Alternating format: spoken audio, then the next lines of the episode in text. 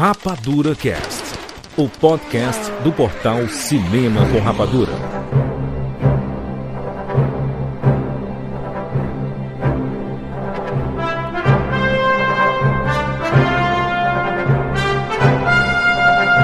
Seja bem-vindo, séries Rapadura em todo o Brasil. E está começando mais uma edição do Rapadura Cast. Eu sou Júlio de Filho e no programa de hoje nós vamos falar sobre Indiana Jones e os Caçadores da Arca Perdida. Estamos aqui com Rogério Montanari. Eu também tenho medo de cobra. Quem não tem? Catiuxa Barcelos.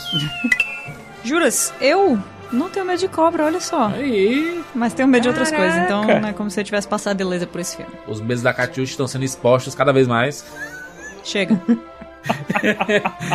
Olha só, vamos falar sobre o primeiro Indiana Jones, mais um episódio da nossa série Clássicos da Cultura Pop. Vamos falar sobre Indiana Jones e os Caçadores da Arca Perdida. Filme dirigido aqui por Steven Spielberg, trilha sonora de John Williams, é, personagem criado por George Lucas, lá de Star Wars. Então temos aqui muito papo pra gente bater sobre este filmaço. Lembrando que você pode assistir Indiana Jones aonde? Onde é que você pode assistir? Telecine! Bom, muito O jeito mais fácil, o jeito mais tranquilo, a maneira que a gente reassistiu aqui Indiana, Indiana Jones pra esse podcast. né, Indiana Juras? Todos os filmes de Indiana Jones estão no Telecine. Se divirtam, porque essa é uma franquia que envelheceu muito bem. Nem todos os filmes, falaremos um pouquinho aí mais pra frente.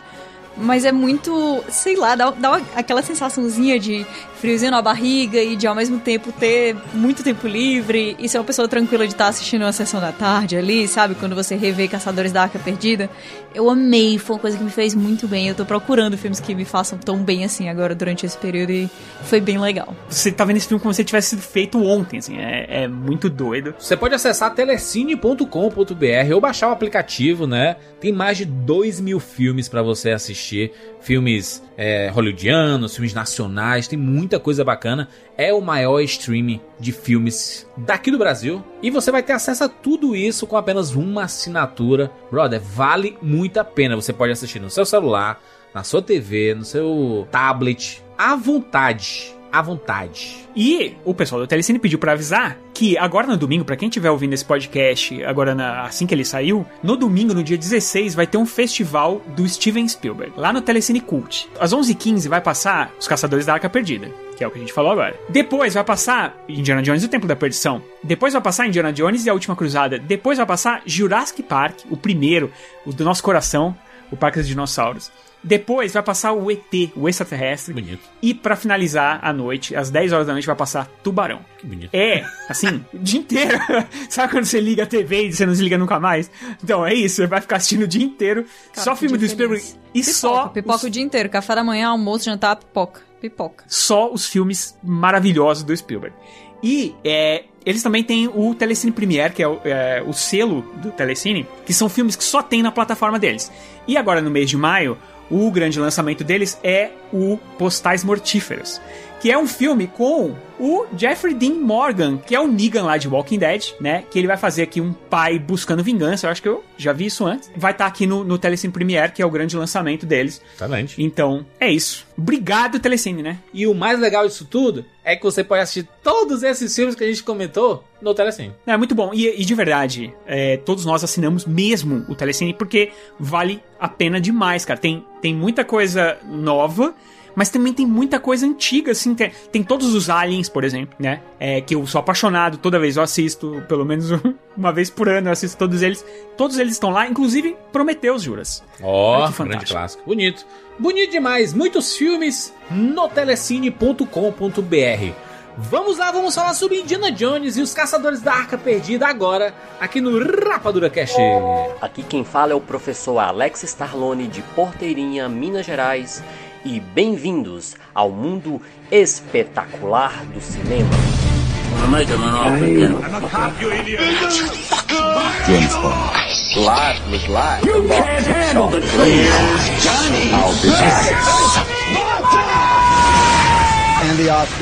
Rapadura Cast. Dr. Jones, ouvimos falar muita coisa sobre o senhor. É mesmo? Professor de arqueologia, expert em ocultismo e, como podemos dizer, caçador de antiguidades raras. Só há um jeito de dizer isso. Por que não se sentam? Ficarão mais à vontade. Obrigado, obrigado. É, o senhor é um homem de muitos talentos. O senhor estudou com o professor Ravenwood na Universidade de Chicago? É, estudei sim. E o senhor tem ideia de onde ele esteja agora? Ora, são só boatos. Em algum lugar da Ásia, eu acho. Eu já não falo com ele há 10 anos. Nós éramos amigos, mas. é, tivemos um pequeno desentendimento. Hum. Dr. Jones, o senhor deve entender que isso é altamente confidencial. Claro, eu entendo. É, ontem à tarde, o nosso pessoal da Europa interceptou um comunicado alemão que foi mandado do Cairo para Berlim. E o senhor É que sabe nos muito... últimos dois anos, os nazistas colocaram equipes de arqueólogos correndo pelo mundo inteiro à procura de toda espécie de artefatos religiosos. Hitler é louco pelo assunto, ele é maluco. Está obcecado por ocultismo. E, neste momento, aparentemente, existe uma espécie de escavação arqueológica alemã no deserto, perto do Cairo. Nós temos algumas informações aqui, mas não conseguimos descobrir nada e talvez o senhor possa. Continuando com o desenvolvimento de Tanis, conseguimos peça principal, cajado de Ra, Abner Ravenwood, Estados Unidos. Os nazistas descobriram Tanis. O que significa para o senhor, Tanis? Bem, A cidade de Tanis é um dos possíveis lugares onde descansa a Arca Perdida. Arca perdida? A Arca da Aliança, o baú que os hebreus usaram para carregar os Dez Mandamentos. É, o que quer dizer com dez mandamentos? Está falando dos dez mandamentos? É, os verdadeiros Dez Mandamentos. As tábuas originais dos mandamentos que Moisés trouxe do Monte Horebe e quebrou. Se é que os senhores acreditam nesse tipo de coisa. Alguém fez primeira comunhão aí.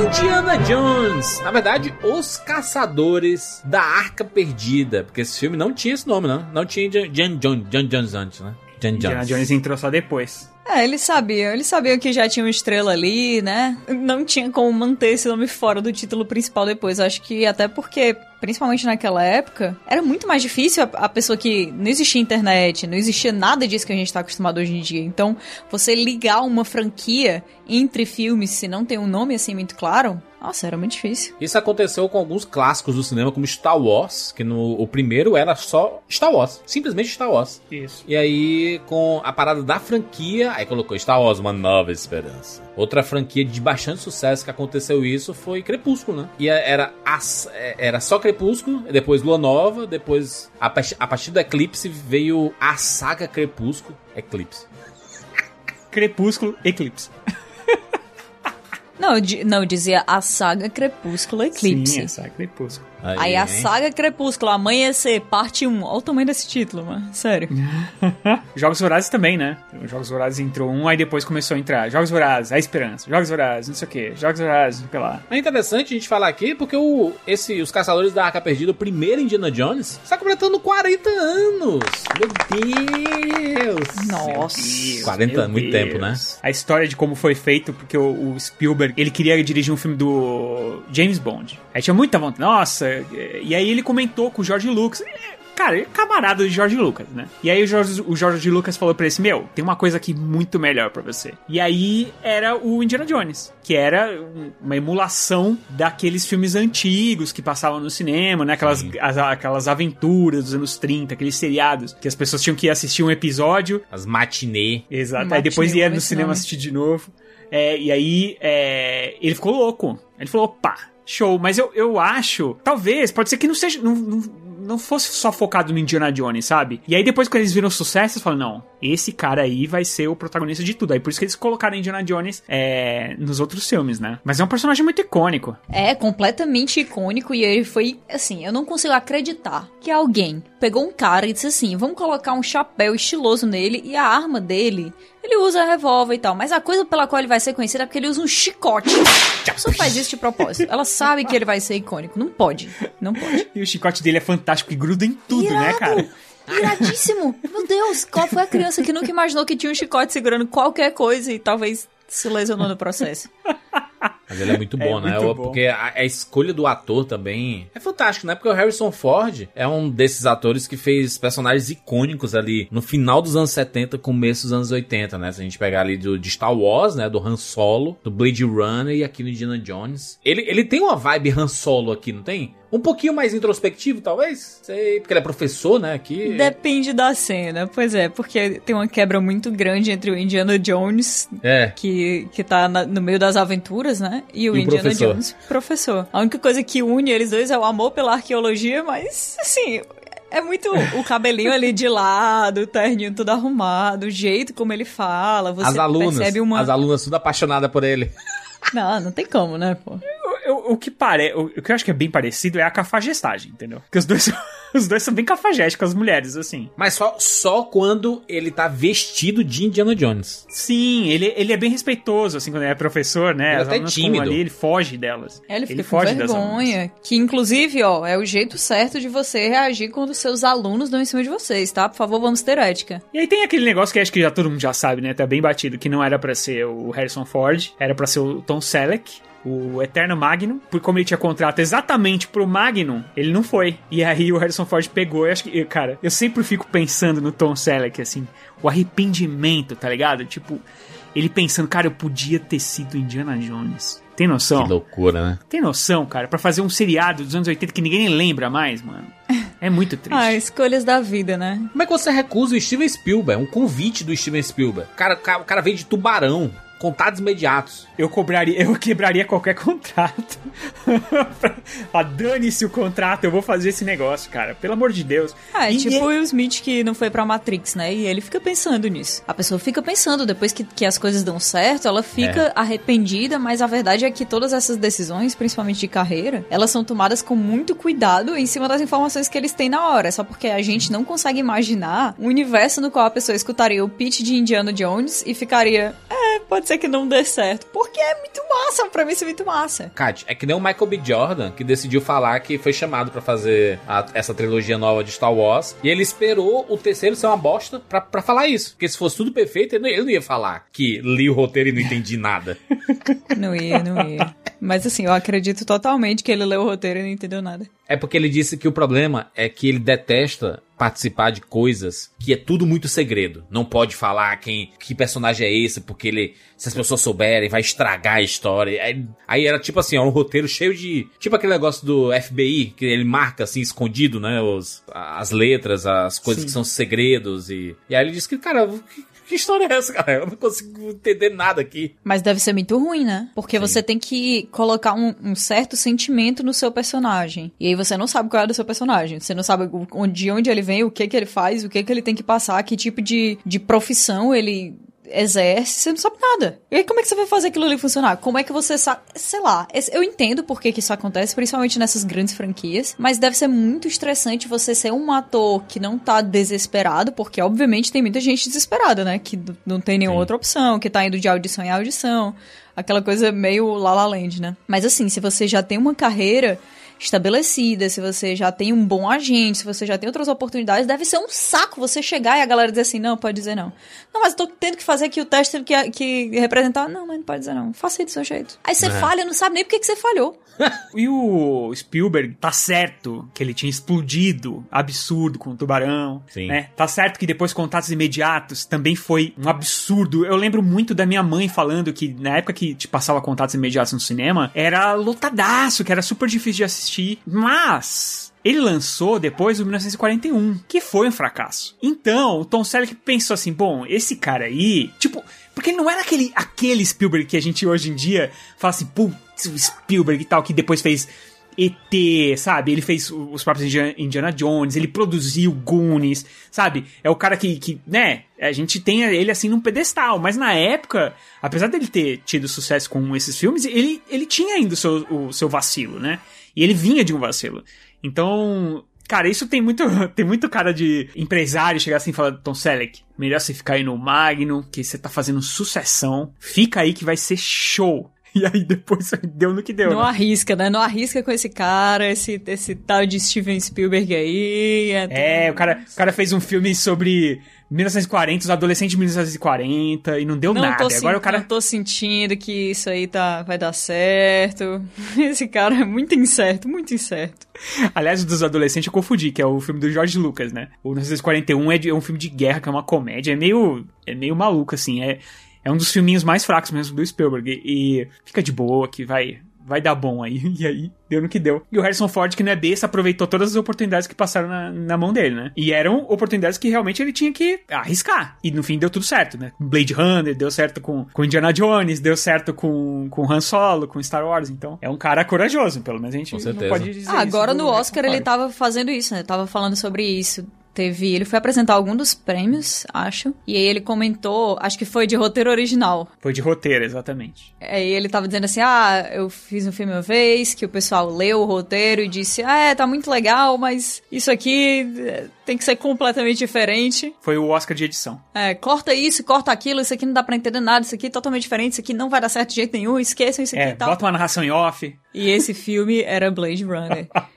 Eu acho que tudo quando você tem uma carreira que é tão cheia de riscos muito grandes como atuar, é, não deixa de ser uma aposta, né? Com Todo certeza. papel que você faz é uma aposta. Inclusive, a, a confecção dessa história, né? Porque a gente fala assim, ah, o, o George Lucas criou o Indiana Jones. Mas ele não fez o roteiro, né? Ele não fez a história. Não foi o George Lucas que fez isso. Ele criou o personagem, né? É, ele criou... É tipo um RPG, né, Kátia? Ele criou...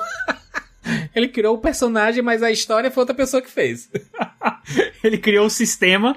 Às vezes, cara, às vezes é o personagem. Olha, um personagem muito bom que tem capacidade de ser icônico, potencial, faz uma franquia inteira. O próprio Indiana Jones é prova disso. É, mas a história é muito boa também, né? Porque a, história, quem fez foi o Philip Kaufman. Ele era diretor e roteirista lá do Vampiros de Almas, amigo do Jorge Lucas. E aí ele, cara, vou bolar aqui uma história. Ele é um arqueólogo, ele vai caçar essa lenda da Arca Perdida. E aí o Philip Kaufman baseou nos Dez Mandamentos. E fez todo um negócio semi-religioso ali, né? Sobre a arca e etc.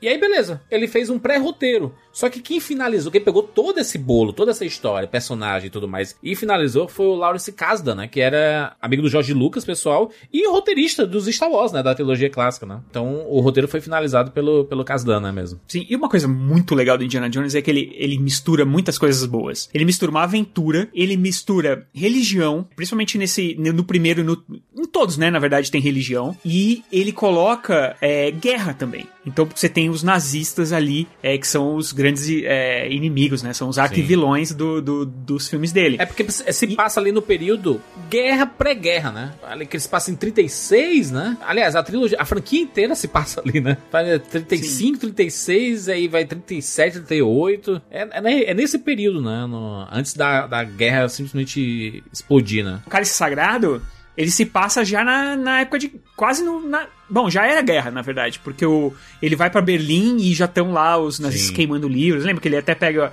um autógrafo do, do Hitler e tal. Isso que é muito interessante na, na história do Indiana Jones, assim, que é, é ele pegar é, fatos históricos, coisas históricas de verdade, e colocar aqui, mas numa uma fantasia total, assim, né? Do, de um arque, um professor tímido que, nas suas horas vagas, coloca uma jaqueta de couro, um chapéu e um chicote e vai ali salvar o mundo, né? Porque basicamente é isso que ele faz, né? Ele, ele salva o mundo, né? Porque, em tese, se. Apesar que a gente vai falar ainda daqui a pouco de uma. Ou a gente já pode falar. De quê? Tem uma questão. De quê? Poxa, Não sei se como a gente já gente pode falar quando tu não disse o que é. A gente tá lendo a mente agora? Tem uma série de questões, mas a gente não vai saber qual é se tu não disser qual é Este, questão. esse filme aqui, que é Os Caçadores da Arca Perdida, ele tem uma questão que foi levantada e que faz um sentido absurdo. Que questão, mano. Pelo amor de Deus, mano. Se o Indiana Jones não estivesse no filme, nada da história mudaria. O personagem do Indiana Jones, ele não faz diferença nenhuma. Faz, porque é sempre ele que pega as coisas, é sempre ele que descobre onde, onde é que estão as coisas. Se ele não tivesse lá, tudo ia funcionar do mesmo jeito. Eu não sei se as pessoas seriam capazes de conseguir pegar as coisas, principalmente naquele primeiro momento ali que o rival dele Belloc. tá procurando aquele tempo. René Belloc. É, Ele chega depois, né? Mas não sei se ele ia conseguir realmente chegar, entrar, pegar o É. negócio. É, a primeira coisa que eles estão procurando é o, o mapa, né? Da onde tá. É aquele. É aquele pingente lá, aquele. É um, pin- é um pingente que é um disco do sol lá, que tem uma pedra no Hum. meio dele, onde o sol vai bater, vai. A, a luz vai, né, refletir ali. Exatamente. E naquela Isso- refraçãozinha ele vai mostrar o lugar certo. Isso, ele vai buscar com a Marion, né? Porque tá com a Marion, que era do pai da Marion, né? Que, que eles conseguiram resgatar e ficou com o pai da Marion. E aí, quando ele vai lá buscar a Marion, quando ele vai buscar, na verdade, o artefato, os nazistas estão lá. E aí eles têm uma treta lascada e os nazistas não conseguem pegar o artefato porque o Indiana Jones pega antes, né? Se o Indiana Jones estivesse lá, eles pegariam o artefato. A gente não sabe, mano. Não tem como saber. Não, como não tem, Juras? É claro que eles iam pegar que. Como é que a Marion ia oferecer resistência contra o, o, o exército nazista? Tipo, tinha um. Um grupo nazista, de nazistas lá pra buscar o negócio. Depois, quando ele encontra a, a pedra do. Quando ele encontra o local, ele também. Os nazistas estavam cavando ali perto. Então, em algum momento, eles iam encontrar, eles iam colocar o cajado. Ia dar exatamente a mesma coisa. E depois, no final, quando eles abrem a arca, se o Indiana Jones não estivesse lá, eles iam abrir a arca e também eles iam morrer. Então, se você for pensar bem, se o Indiana Jones não tivesse nessa história, não faria nenhuma diferença. Interessante. Faria alguma diferença, né? A arca teria ido pra Alemanha nazista. Provavelmente o Hitler teria morrido. Olha aí que Pois loucura. é! Poderia- Não, não teria, porque o cara já tava envolvido lá e ele queria de qualquer maneira abrir a arca, porque ele já tinha falado antes que seria uma maneira de conversar com Deus, e na verdade ele tinha um plano secreto ali de abrir ela antes, né? Tanto é que ele fala assim: ah, eu posso, eu posso dar pra você levar pro Führer, mas aí se abrir lá e der tudo errado, aí problema é seu, o cara, não, não, vou abrir aqui mesmo.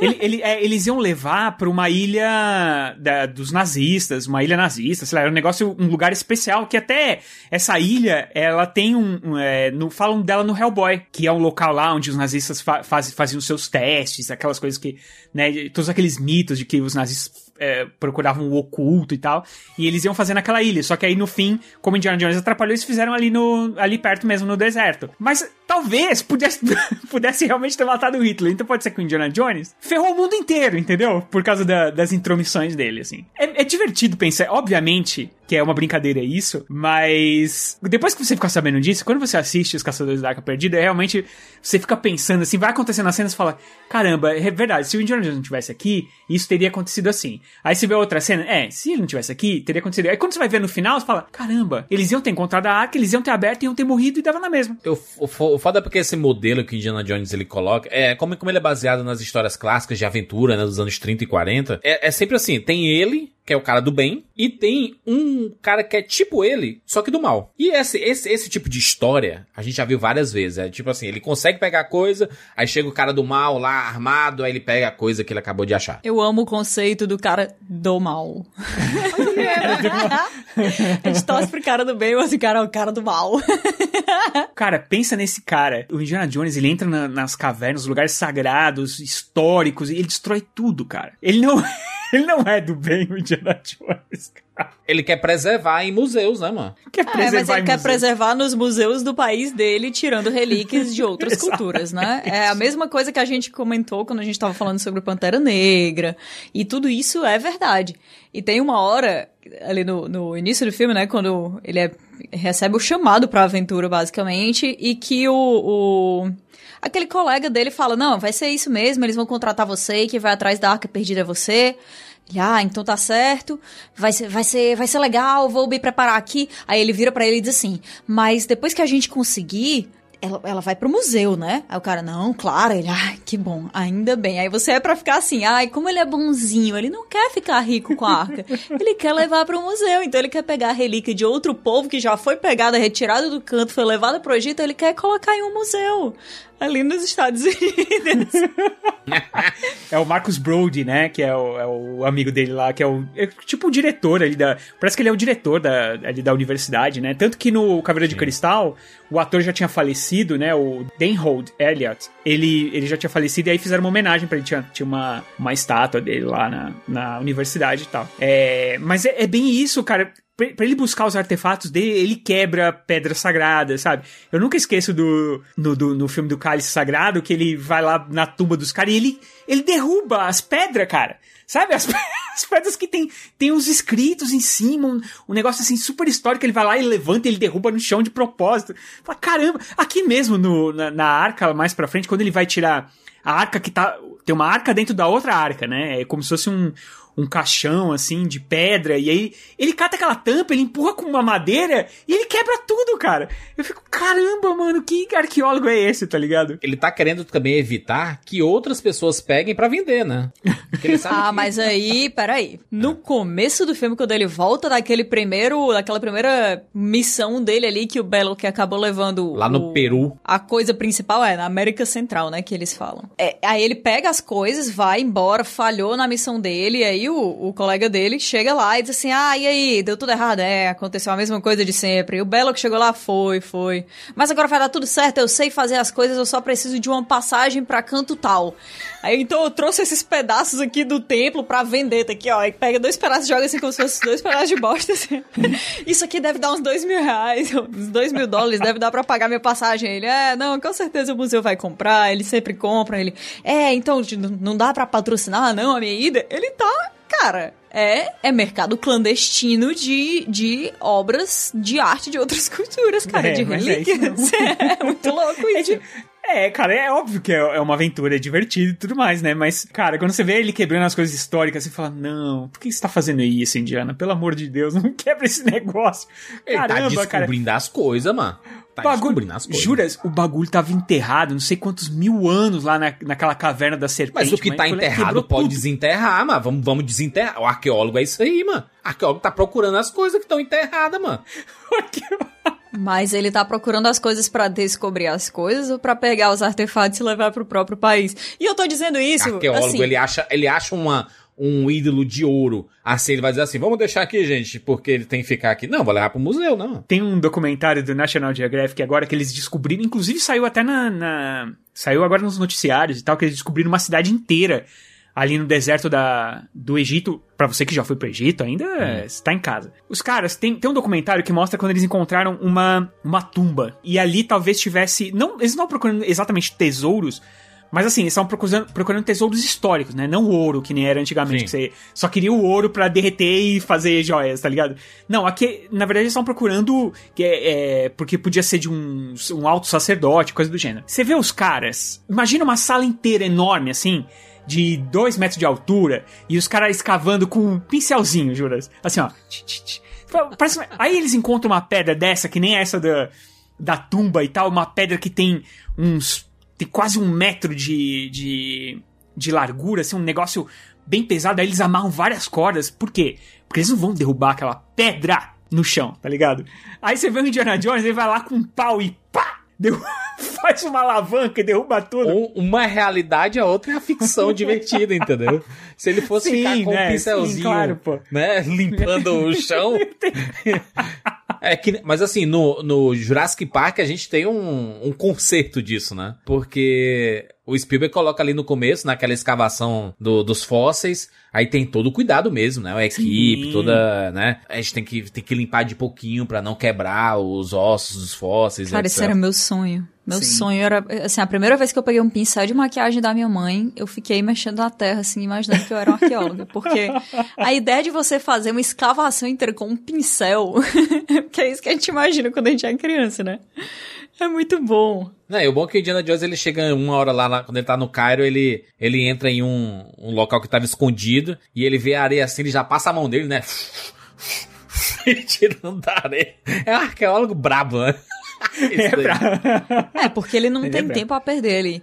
Na não. verdade, eu acho que assim, a gente, hoje em dia, aprendeu esse tipo de coisa, a gente questiona esse tipo de coisa, então obviamente a gente vai assistir os filmes e ficar pensando, meu Deus, eu achava o máximo o cara tá roubando os artefatos para levar para os Estados Unidos para colocar em museu, sabe? Mas não deixa de ser extremamente divertido, não deixa de ser extremamente carismático. Não. Indiana Jones. Porque faz muito parte da personalidade dele, né? Sim. Desse, esse, esse cara que não ele não tá nem aí, ele vai buscar o que ele quer e acabou, entendeu? É tanto que tem aquela cena clássica, né, do, do carinha lá com uma, um, é, o facão, né, fazendo lá os movimentos, eu vou te matar, é. e não sei o que, aí ele puxa a arma e... Isso é a brabeza dele aí mesmo.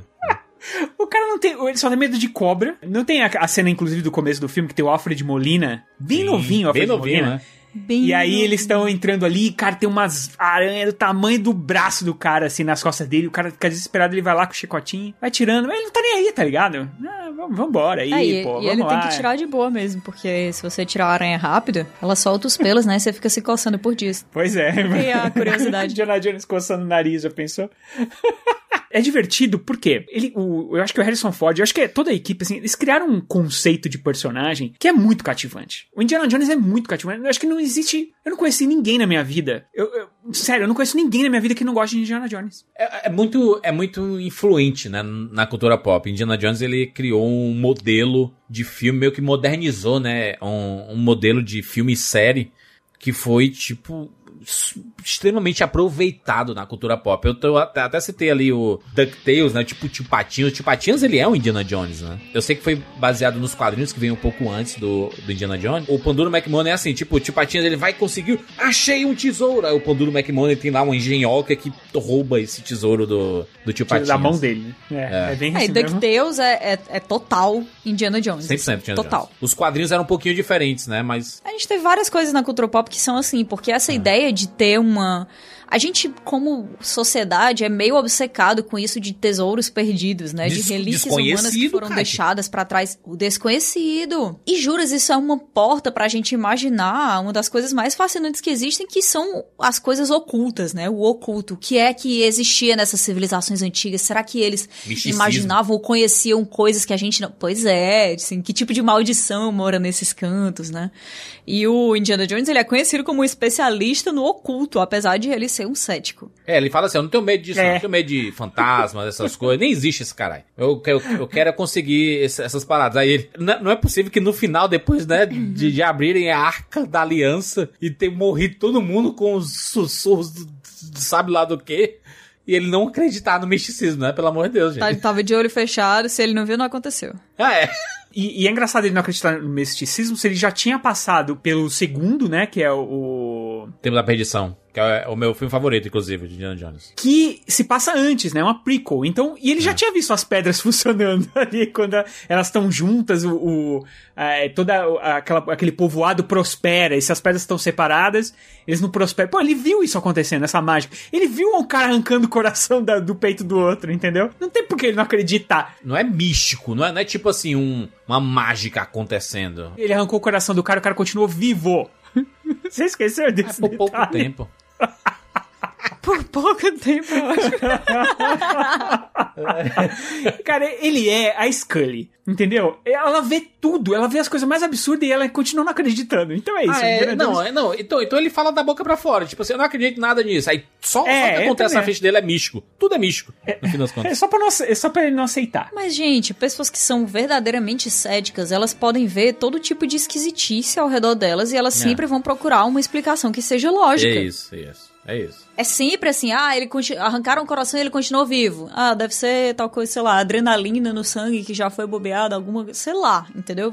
É um Qualquer boneco, tipo né? de, É de de coisa. mentira. É, sempre vai, sempre vai existir alguma coisa assim. Assim como as pessoas que estão propensas a acreditar que uma coisa é de fato um conhecimento É. oculto, uma coisa mística, elas vão enxergar misticismo em absolutamente tudo. Cada pequena coincidência, ela se torna um sinal, um negócio que, ah, eu pedi pra uma pessoa há um mês atrás fazer uma profecia pra mim e essa profecia se realizou porque hoje realmente chegou um ovo de uma galinha aqui em casa que eu quebrei ele, ele tinha duas gemas, então tá tudo certo. A galera vai imaginar desse jeito, né? Depende muito de como a pessoa encara o mundo. O próprio Indiana Jones, ela, a influência que ele teve na cultura pop foi gigantesca, né? Porque é, a gente tá falando especificamente aqui do primeiro filme, que é um marco, né? É um filme que é, ele é, é tipo assim, é meio que um divisor de águas nesses filmes de aventura, né? Muita gente quis copiar Indiana Jones e não acabou não, não conseguindo. E essa trilogia, essa primeira trilogia do, do Indiana Jones, ela é muito popular e influenciou, cara, gerações da cultura pop inteira, inclusive nos videogames, né? A gente pensar que Lara Croft, Tomb Raider é um Indiana Jones, né? E depois surge um Uncharted que é inspirado em Lara Croft e Indiana Jones. E depois a, a franquia Tomb Raider ela, ela é refeita, inspirada em Uncharted, no próprio Tomb Raider e no Indiana Jones. Pois é. É, é, porque é muito influente. É muito- teve, teve aquele As Minas do Rei Salomão. Alan Quartman? ou Alan É, Alan, Alan Quarterman. E, Alan e teve também aquele do. do Michael Douglas. Qual que é o nome do. é, é, tudo por. é, tudo por uma esmeralda, acho que é também. Que- Cara, são todos filmes que são cópias do Indiana Jones, assim, mas nenhum chega aos pés da. Mas eram todos esses, a- pegaram aventuras e, e ir buscando esses personagens antigos. Só que nenhum tem esse o mesmo carisma, porque acho que aqui deu tudo certo. Tá o Spielberg dirigindo assim incrivelmente bem as tomadas, todas as decisões criativas. Efeitos práticos, né, Rogério? Como é bom ver filme com Nossa, efeitos como é práticos, hein?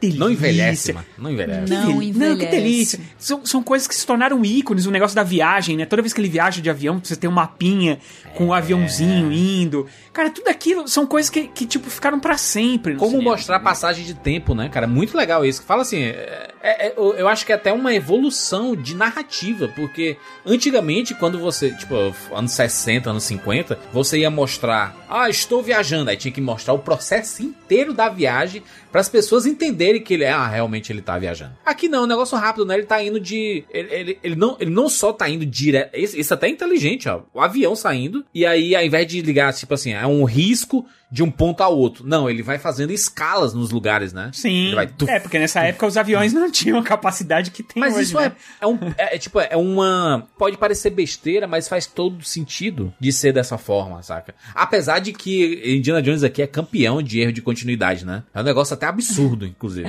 É, viu? É bastante.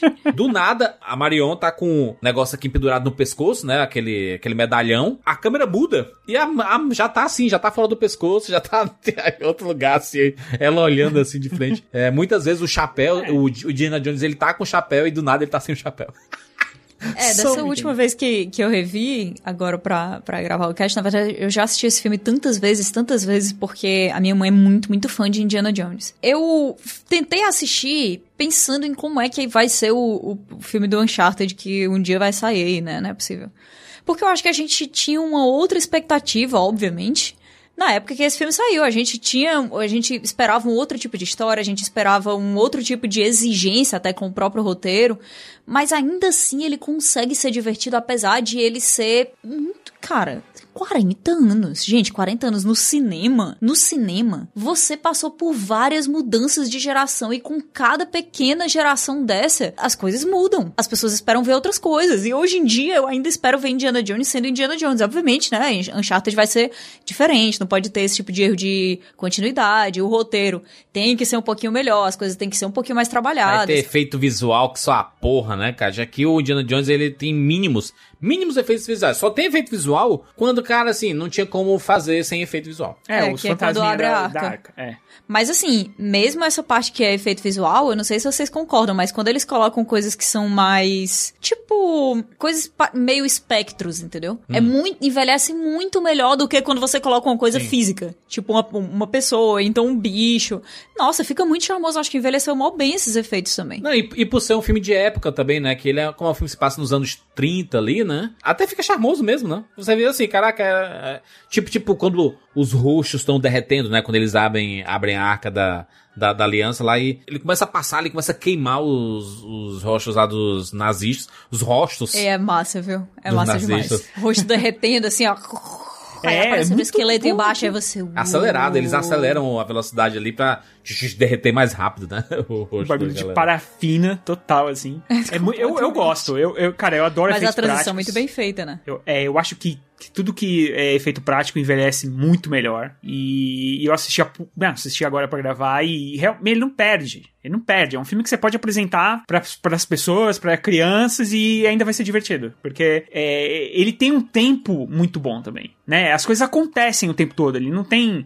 é, e, é, e é uma história gostosa de acompanhar. Né? Não, não tem uma barriga. É, é- são, são três, os três primeiros filmes, né? Pelo menos. Eu acho os três assim. Não tem muito o que mexer. Eu acho eles maravilhosos. Então, é, é uma história que chama muita atenção. E muito bem, muito bem feita. Ô, Kátia, como é que você fez? Eu- aí eu me pergunto uma. uma- a gente tá falando da- das dos erros de continuidade. Como é que você fez, então, pra não ver, por exemplo, o pinto do macaco? Tem uma parte desse filme que eu assisto, eu assisto toda como se fosse podcast. Eu não olho. Que é quando tem o macaquinho deles. E na hora que ele fala, acho que ele fala bad dates, que ele diz assim, tâmaras envenenadas. Aí eu sei que eu já posso olhar, porque eu sei que é a hora que o macaco morre.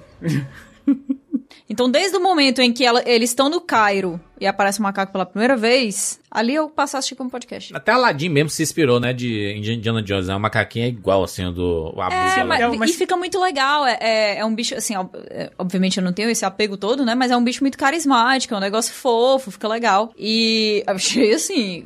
Você não pode- Nossa, Não, mas corajoso eles matarem o macaco, né, Não, cara? mas tem uma cena, é, que eu tô falando aqui, que tem uma cena que é muito engraçada, e depois que você já sabe, depois que você sabe que isso existe, é, você não consegue mais desver. Tem uma cena que o macaco ele aparece numa janela de carro. E aí ele aparece assim, é, a câmera tá em primeiro plano nele assim, aí ele aparece assim na, de baixo pra cima, assim, ele aparece na janela, e aí depois que ele aparece, o pintinho dele faz assim, ó, pluc, pula.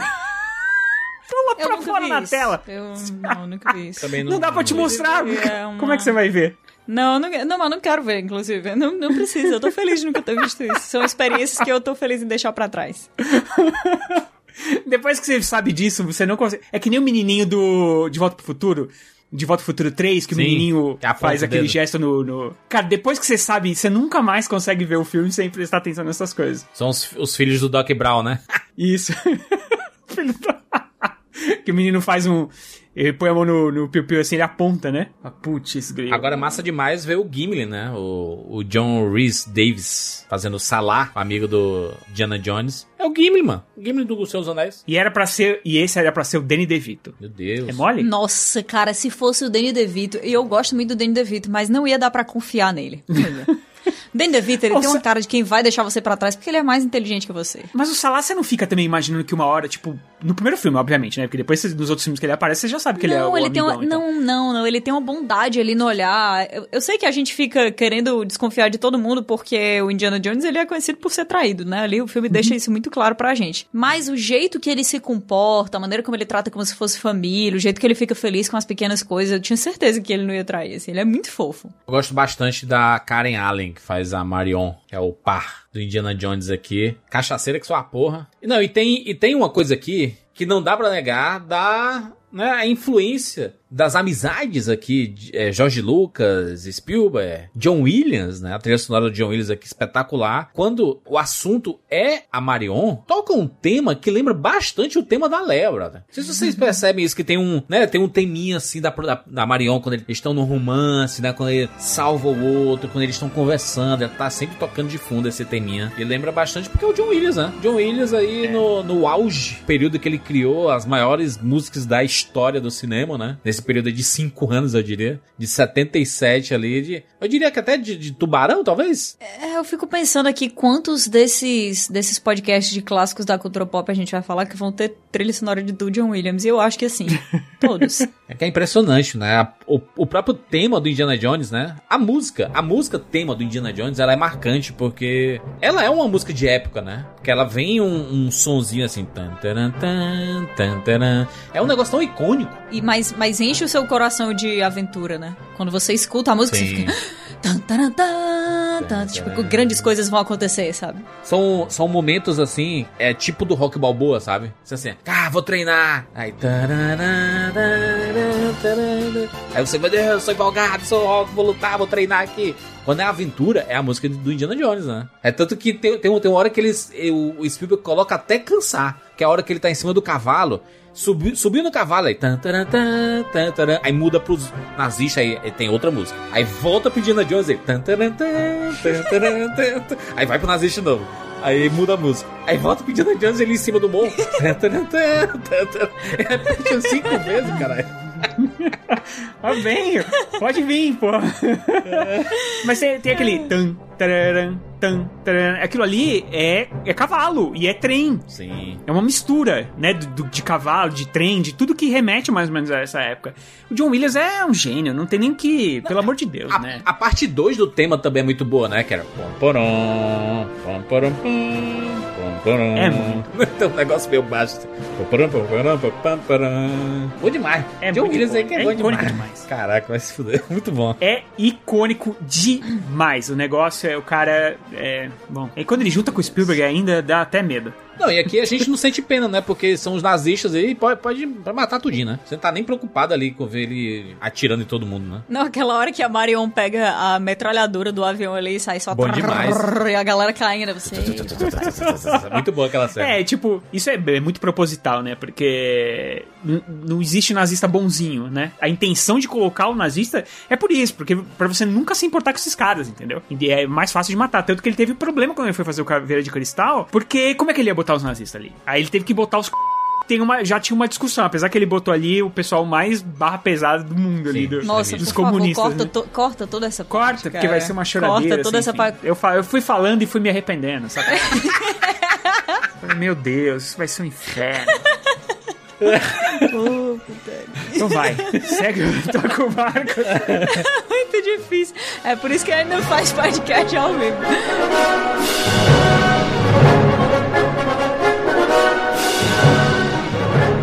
Indiana Jones. Eu sempre soube que algum dia você entraria pela minha porta. Nunca duvidei disso. Alguma coisa dizia que era inevitável. O que é que você está fazendo aqui no Nepal? Eu preciso de algumas peças que seu pai conseguiu. Eu aprendi a odiar você nos últimos dez anos. Nunca quis magoar você. Eu era uma criança, estava apaixonada. Era errado e você sabia disso. Você sabia o que estava fazendo. Agora eu sei, este lugar é meu. Saia! Marra! Terreu! Poliano!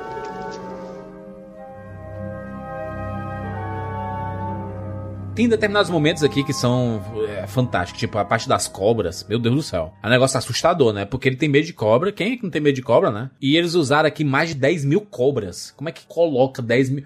Eu, eu, eu, eu fico curioso. É porque eu não sei. Antigamente era bem brabo, né? Fazer esses filmes. Era tudo real. Não tinha como inventar, né? Colocar umas cobras de mentira, assim. Talvez até tivesse, Mas as né? cobras estavam tudo de boa, né? Ali, elas estavam ali na amizade com as outras cobras, passavam uma coisinha perto, elas já recuavam. Eu- São, são atrizes também, né? Cobras atrizes profissionais. Sim. Va- apenas em um dia, um dia qualquer de trabalho. A gente tem, tem que várias atri- atrizes cobras por aí. Sim, isso é verdade. Cara, o negócio é o seguinte, é um monte de dublê, entendeu? E bota os caras no perigo aí, mano. Mas bom demais, né, Rogério? Os caras subindo nos negócios de pedra, pulando em cima das coisas e, e se arrebentando. Cara, aquela cena dos carros em que o Indiana Jones fica pendurado no carro em alta velocidade, ele passa por debaixo do carro. É que, é que essa engenharia de efeitos, não à toa ganhou o Oscar, né? Não à toa. não foi à muito toa. incrível. É muito incrível, porque nessa época, a gente não pode esquecer que, assim, os efeitos é, especiais, não tinha CGI, obviamente. Então era meio que um, era um chroma key. Ainda não era feito, não era 100%. Não era, o chroma key hoje em dia até que é bem feito, a gente ainda consegue reparar, mas é bem feito. Naquela época não era tanto. Então, se você colocar essas cobras de chroma key, a gente. É Chaves, entendeu? é isso. Tem vários filmes que eu gosto demais, mas que os efeitos são nesse estilo. Então, o jeito de fazer é. Era o melhor, é, melhor jeito de para ficar mais bonito era fazer na mão mesmo. Pô, mas como é, como é que eles conseguiram fazer isso, Rogério? Onde é que eles arranjaram tanta cobra? Imagina a grana que não custou isso. Não, Trazer um assim, treinador fa- de cobra. Fascinante como é que eles conseguiram isso aí. E é muito bom, a cena é muito boa. Você realmente fica. Porque você sabe que ele só tem medo de cobra, né? E, puto, e justamente cobra, né? Cercou o cara. E aí tem aquelas cobras que vão saindo da parede. Você vê que os caras vão jogando as cobras. No buraco, assim, elas vão saindo dos buracos, assim. É muito bom, cara. A cena, a, a cena, toda essa cena, né, que eles ficam presos aqui lá embaixo. Aí os nazistas vão lá, fecham, e o cara fica trancado junto com as cobras. Ele, a, a- tá a Marion, né? Tá ele, a Marion e, e uma tocha. O design de- desses lugares são, são maravilhosos, né? O curioso é que toda essa cena do Cairo não foi filmada no, no Cairo, né? Não foi filmada no Egito. Tanto que você não vê nenhum, nenhum dos monumentos, assim, nem, nem as pirâmides, você não vê nada, né? No, ao fundo, assim, que é absurdo, né? Você tá no, no deserto do, do Egito, você claramente vê ao longe é, alguns, alguns templos, né? Alguns monumentos. Eles, eles filmaram tudo isso aqui na Tunísia, no mesmo lugar que eles filmaram Star Wars. É claro. Se se vacilar, o Jorge Lucas tem lá um terreno. Comprou. No seu sítio do George Lucas lá na Tunísia. Ele comprou um terreno lá no deserto só pra filmar os filmes dele. Pronto. Mas juras, tu já foi pro Cairo, né? Já foi. Então, assim, qual, qual foi a, a sensação? Obviamente, né? Foi a sensação de, De voltar pro lugar lá, sem fora lugar. isso, é. Acho muito legal toda vez que eles retratam alguma coisa assim do Egito. Dá, dá pra perceber claramente quando foi filmado ou não lá. É porque é muito óbvio. É, aquela, aquela visão de cima, quando você vê lá o, o Salah, a família dele, Macaquinho, a Marion, o, o Indiana Jones, né? Eles veem assim, várias casas assim, que dali não é o Egito. É, então, claramente, você vê que não, não foi filmado ali, mas, cara, o cinema, ele é que nem eles botam pra filmar assim, numa floresta e diz que é a Amazônia, entendeu? É, pô, funciona. Tem. Se você consegue fazer a galera acreditar que eles estão no Egito, é suficiente. É, e é meio, e meio de propósito mesmo. Ah, vou dizer, porque- viu, Rogério? Rogério, a, a quantidade de figurantes naquela cena do deserto, puta merda. Caraca, meu irmão. É, viu? É muita gente. É muita É gente. muita gente. Muita gente. Eles devem ter pago 50 centavos, né, pra galera ali, porque não é possível. O dinheiro que sobrou das cobras, sol, eles dividiram ali entre a galera, porque não dá. É muita, é muita gente. Eles estão todos fazendo coisas assim, não, não tem um que para e fica olhando pra câmera. Mas tu acha que Não, não. não. Kátia, im- imagina Você aí. tem um figurante troll, né? Imagina que se fosse aqui em Fortaleza. Spielberg vai fazer um filme aqui em Fortaleza. Eu, eu É. tô gostando muito de imaginar isso, por favor, continue. E aí ele fala assim, cara, tem uns figurantes. Eu sei que existe todo um, todo um negócio que você tem que contratar as pessoas, né, e etc. Mas se fosse de forma mambembe, assim, tipo assim, cara, gente tem que fazer esse filme, a gente precisa de figuração. Junta aí mil pessoas, a gente dá um salgado e um suco pra cada um. Que 20 minutos a gente achava, galera. Não é? Fala assim, ó, vê um filme do Spielberg, ainda ganha um lanche. Quer? Rapaz, mano, Mas se é... a gente dissesse que tava gravando um, um vídeo pro YouTube e chamasse a galera, "Ô, por favor, participe e tal. O negócio é que imagina quanto tempo demora para o pessoal assinar o, contrato de liberação de imagem, né? É, bota lá um papel lá pra assinar e bota uns Vai representantes, passando de né? um em um, igual, igual aquelas, aquelas É. é, Colégio, lista né? de chamada É. do colégio, assim. Assina e passa pra trás. Se você é um advogado e tá escutando esse Rapadura Cash, eu queria pedir desculpa. Entendo que nós estamos falando aqui de maneira lúdica e completamente ignorante, que a gente tem noção disso. Mas é um filme que custou dos 18 milhões que custou esse primeiro Indiana Jones. 390 milhões no mundo, tá bom? Fez, fez um- uma, uma, uma boa grana. É, esse, esse, esse filme ele é tão. Ele é, ele é marcante em muitos sentidos. Assim, você, você começa a assistir. Não sei se vocês tiveram essa sensação também, tá? Mas você começa a assistir e você fala assim: tudo é muito familiar. Não porque você assistiu muitas vezes Indiana Jones, mas talvez porque ele foi tão referenciado e foi tão. é, tem umas coisas tão icônicas que mesmo que você não tenha assistido há muito tempo, eu sei que tem ouvinte aqui que não, não vê Indiana Jones há muito tempo, o primeiro Indiana Jones. Ele vai rever e diz assim: eu conheço tudo. É verdade. É fantástico é. isso. Essa sensação. E a sensação de assistir histórias que, que passam por esses lugares, né? Nepal, Egito e tal. É, são coisas que a gente já viu várias vezes. Ah, eles estão nas montanhas, montanhas frias, é um lugar isolado, e aí eles têm coisas escondidas lá. Quando uma pessoa quer se isolar, ela tá por lá. Aí depois vai pro Egito. Ah, porque existe essas coisas místicas e os faraós e tudo que foi trazido pra cá e o povo acredita nesse tipo de coisa. Obviamente a gente sabe também que muitas vezes a cultura é colocada, a cultura de, de outros, outros povos, né? Não americanos é colocado de um jeito muito muito caricato mesmo. É, o próprio Peru ali, né? Quando eles falam da América Central, eles colocam os indígenas ali, né? É, então, mas isso é, isso é proposital é porque eles estão emulando lá os, os seriados dos anos 20, que eram assim também, né? Eu acho Exatamente. que- é, é bem proposital mesmo. E aí, não, não- eu acho que não fere. Sei lá, pelo menos um filme feito nessa época, né? Se fosse no Brasil, a gente tava reclamando aqui, né, Chapa? É que nem quando eu fui. Rapaz, eu revi, eu revi DuckTales um dia desse. Revi, revi o desenho animado, né, DuckTales. E tem um episódio que é no Rio de Janeiro. Aí o avião pousa num rio gigante. Brother, é a selva amazônica. No Rio de Janeiro.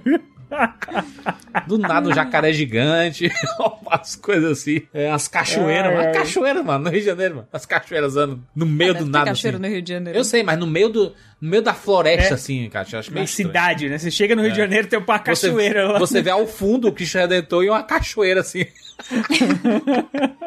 Sei lá, hoje em dia, hoje em dia, particularmente, eu acho feio hoje em dia, quando o cara vai fazer, vai retratar, por exemplo, o Brasil, ah, tem um personagem que é brasileiro e o cara não fala português direito. Mas até hoje a gente se incomoda com isso, com o Hulk. É, lá. mas e não, e não, nem, não tô falando só do Brasil, mas tô, é, tô falando de qualquer lugar. É que pra gente pega porque, né, a gente mora aqui e sabe como é que funcionam as coisas aqui. É, e a gente percebe, né, quando tá é, é O ridículo. Velozes e Furiosos, né? O cara cata o carro, o trem vai do Rio de Janeiro pra Amazônia, sei lá, pô, do gênero, assim. É, tem trem no Brasil, tá ligado? então, é um Não, negócio mas tem meio... trem no Brasil, isso aí pode, mas, pode tirar. Porque mas existe, daquele né? trem, daquele tipo de trem que... daquele trem não Maria tem, cara. Fumaça, rapaz. Eu vou. Eu fui pra gramado.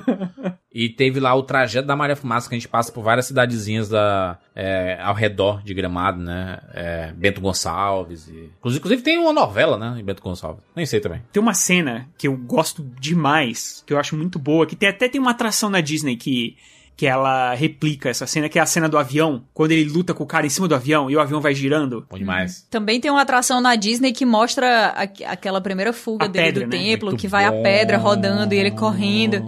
Uhum. Essa cena, inclusive, foi... não tem nesse filme, tá? Não tem nesse primeiro filme. Não, da, da pedra tem nesse filme, sim. Não, a pedra é nesse filme. É nesse filme. Eita! É na primeira- Você é assistiu primeiro como o tempo. filme hoje, com o celular na mão, né? que é a primeira cena do É filme. o Candy Crush, mas tava rolando jogando. O templo começa todo a se autodestruir, aí ele vai correndo, correndo, e aí coisas vão fechando. Aí a pedra começa a rolar. Tem- essa cena é muito referenciada, né? Tipo, referenciada, ela tá em tudo quanto é lugar. Tem também tem na atração da Disney e essa cena do avião, ela é muito bacana porque como ela foi feita bem manualmente, então na, na atração da Disney eles conseguem fazer tipo muito parecido mesmo, cara, Muito que é o, o cara dentro do avião, aí o, o- o Indiana Jones sobe em cima, em cima do avião, bate no cara, os dois caem no chão e o avião vai, vai girando e eles estão lutando. E naquela cena, o Harrison, o av- a roda do avião passou em cima da perna do, do Harrison Ford, pegou a perna dele, ele rasgou o ligamento cruzado do joelho. Meu Deus, eu não sei, eu não sei nem onde é isso. Ligamento cruzado. Rapaz, rapaz, é, é, no futebol tem bastante esse negócio. Tem bastante cruzado. essa contusão. Nossa. É E panturrilha. ele não. E se liga que ele não foi pro médico, ele só mandou botar uns gelo. Botou, bota um gelo aí, bota um gelo aí. Quem, quem fazia a maioria das cenas eram os dublês, né? Então tá suave. É, exatamente. Mas essa daí ele foi fazer e se deu mal. Inclusive, essa, essa, essa roupinha dele, com chapéu e tudo mais, que esconde o rosto, é feito com o único objetivo de facilitar a troca, né? De ser... Gênio. É, tanto, Gênio. Tanto que, no, gênio, tanto que no, gênio. no segundo filme, ele tava com um problema na coluna ferrado e ele não fez. Ele fez, sei lá, acho que 30% do filme. Ele não conseguia ficar de pé. Se vocês. eu- Eu não vou falar nem quando criança, eu vou dizer hoje em dia. Qualquer idade, qualquer idade. Vocês recebessem um presente de qualquer pessoa. Pai, mãe, amigo, namorada, sorteio, o que for. Aí você abre a caixa e tem um chapéu e um chicote. Bom demais. Vocês não acham que vocês iam ficar, assim, extremamente felizes, empolgados e iam imediatamente entrar na mesma, no mesmo estado de espírito de quando a gente tinha quando era criança? Porque eu imagino isso frequentemente. Frequentemente eu me imagino assim, eu vou abrir uma caixa e vai ter, tipo, o chapéu e o, e, e o chicote do Indiana Jones e é isso aí, eu vou chicotear tudo que aparecer na minha frente, entendeu? Coitado de quem tiver na sua frente. Isso bomba demais, inclusive na- nas sex shops. Que-? Eita! Não é possível, pô. Tem fantasia do Indiana Jones em sex shop? Não é possível, eu não consigo. Rapaz, Kat. Eu vou pesquisar aqui, continue. Na verdade, tem de tudo, né? É, Mas, mas eu não consigo. Fantasia Indiana Jones sensual. Que doideira. Não acredito que nós estamos indo pra esse canto. Apareceu, eu procurei, apareceu aqui um ad de um sex shop em Maracanã. Opa, fantasia erótica Indiana Jones. Ah, Oi. meu Deus do céu, será que Caraca, eu quero mano, tem tudo. nesse link? Viu, Kat? Doideira, Bom, né? primeiro que tá indisponível. Segundo, que definitivamente isso aqui não é o Indiana Jones, tá? Inclusive eu cliquei e tem dizendo assim, fantasia erótica Indiana Jones, tracinho, garota veneno. E aí na imagem, a galera tá vestida tipo de cowboy. Não tem nada a ver. Sim, mano. Garota veneno. Nada. É tipo assim, tem um chapéu, é Indiana Jones, a massa. Que doideira. Eu já, eu já vi um, foi um, um grande diretor ele dizendo que. É que eu não lembro quem, quem foi que falou isso na época. Quando você tá criando um personagem, você, você sabe que ele vai ser icônico quando você consegue reconhecê-lo pela silhueta. Pode estar no escuro, pode estar onde for. O Indiana Jones é desses. Tipo, tem uma cena lá que eles estão no Cairo, né? E aí tá o sol de fundo, e eles estão lá cavando e tudo mais, e ele aparece um personagem colocando um chapéu na cabeça. Não dá pra ver quem é, mas você sabe que é o Indiana Jones. Esse é o tipo de, de construção de personagem eterniza, né, as facetas. Tipo, tem, tem um momento lá que ele tá fugindo dos nativos, né, ali, ali no Peru, correndo não sei o quê. Aquela cena foi replicada no Piratas do Caribe. A gente lembra do Jack Sparrow correndo dos nativos de uma ilha que ele tava também.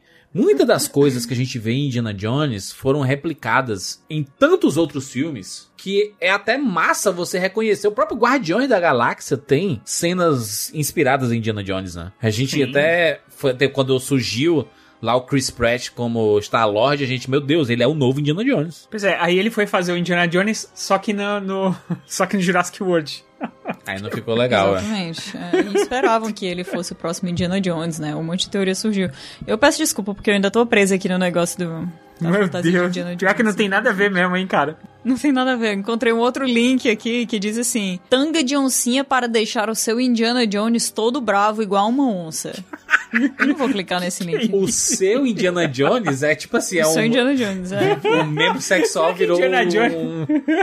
É, acredito que sim, mas é um link do Facebook, então não vai cair na loja, não posso nem ver de maneira curiosa isso aqui. Eu tenho medo de entrar em algum grupo obscuro, eu prefiro não, não passar por isso. Esse tipo de personagem da, da Marion, Marion Heavenwood, ela era dona de um bar, né? Lá no Nepal, né? Bebia cachaça para seu caralho. É, eu acho que assim, ela é uma personagem que ela vem com, uma, com força, né? Porque mostra ela, tipo, lutando ali na, na, na, na cachaça, na verdade, né? Quem, ela consegue tomar mais cachaça que o cara, ela derruba todo mundo. Se mostra uma personagem forte, eu acho que em vários momentos ela toma atitudes e tal, mas na maioria das vezes Ela é salva, ela tá né? sendo salva. Ah. É, e aí, né, aí perde um pouco essa força, né? É, na verdade, desde a primeira vez que ela aparece, obviamente tem esse negócio, né? Que a gente já conhece ela disputando esse negócio de beber shots ali de, sei lá, a cachaça do Nepal, não sei exatamente o que é a cachaça do Nepal, com local e ganhando. Então a gente Parece já. que é vodka, não parece? Que é vodka aquilo?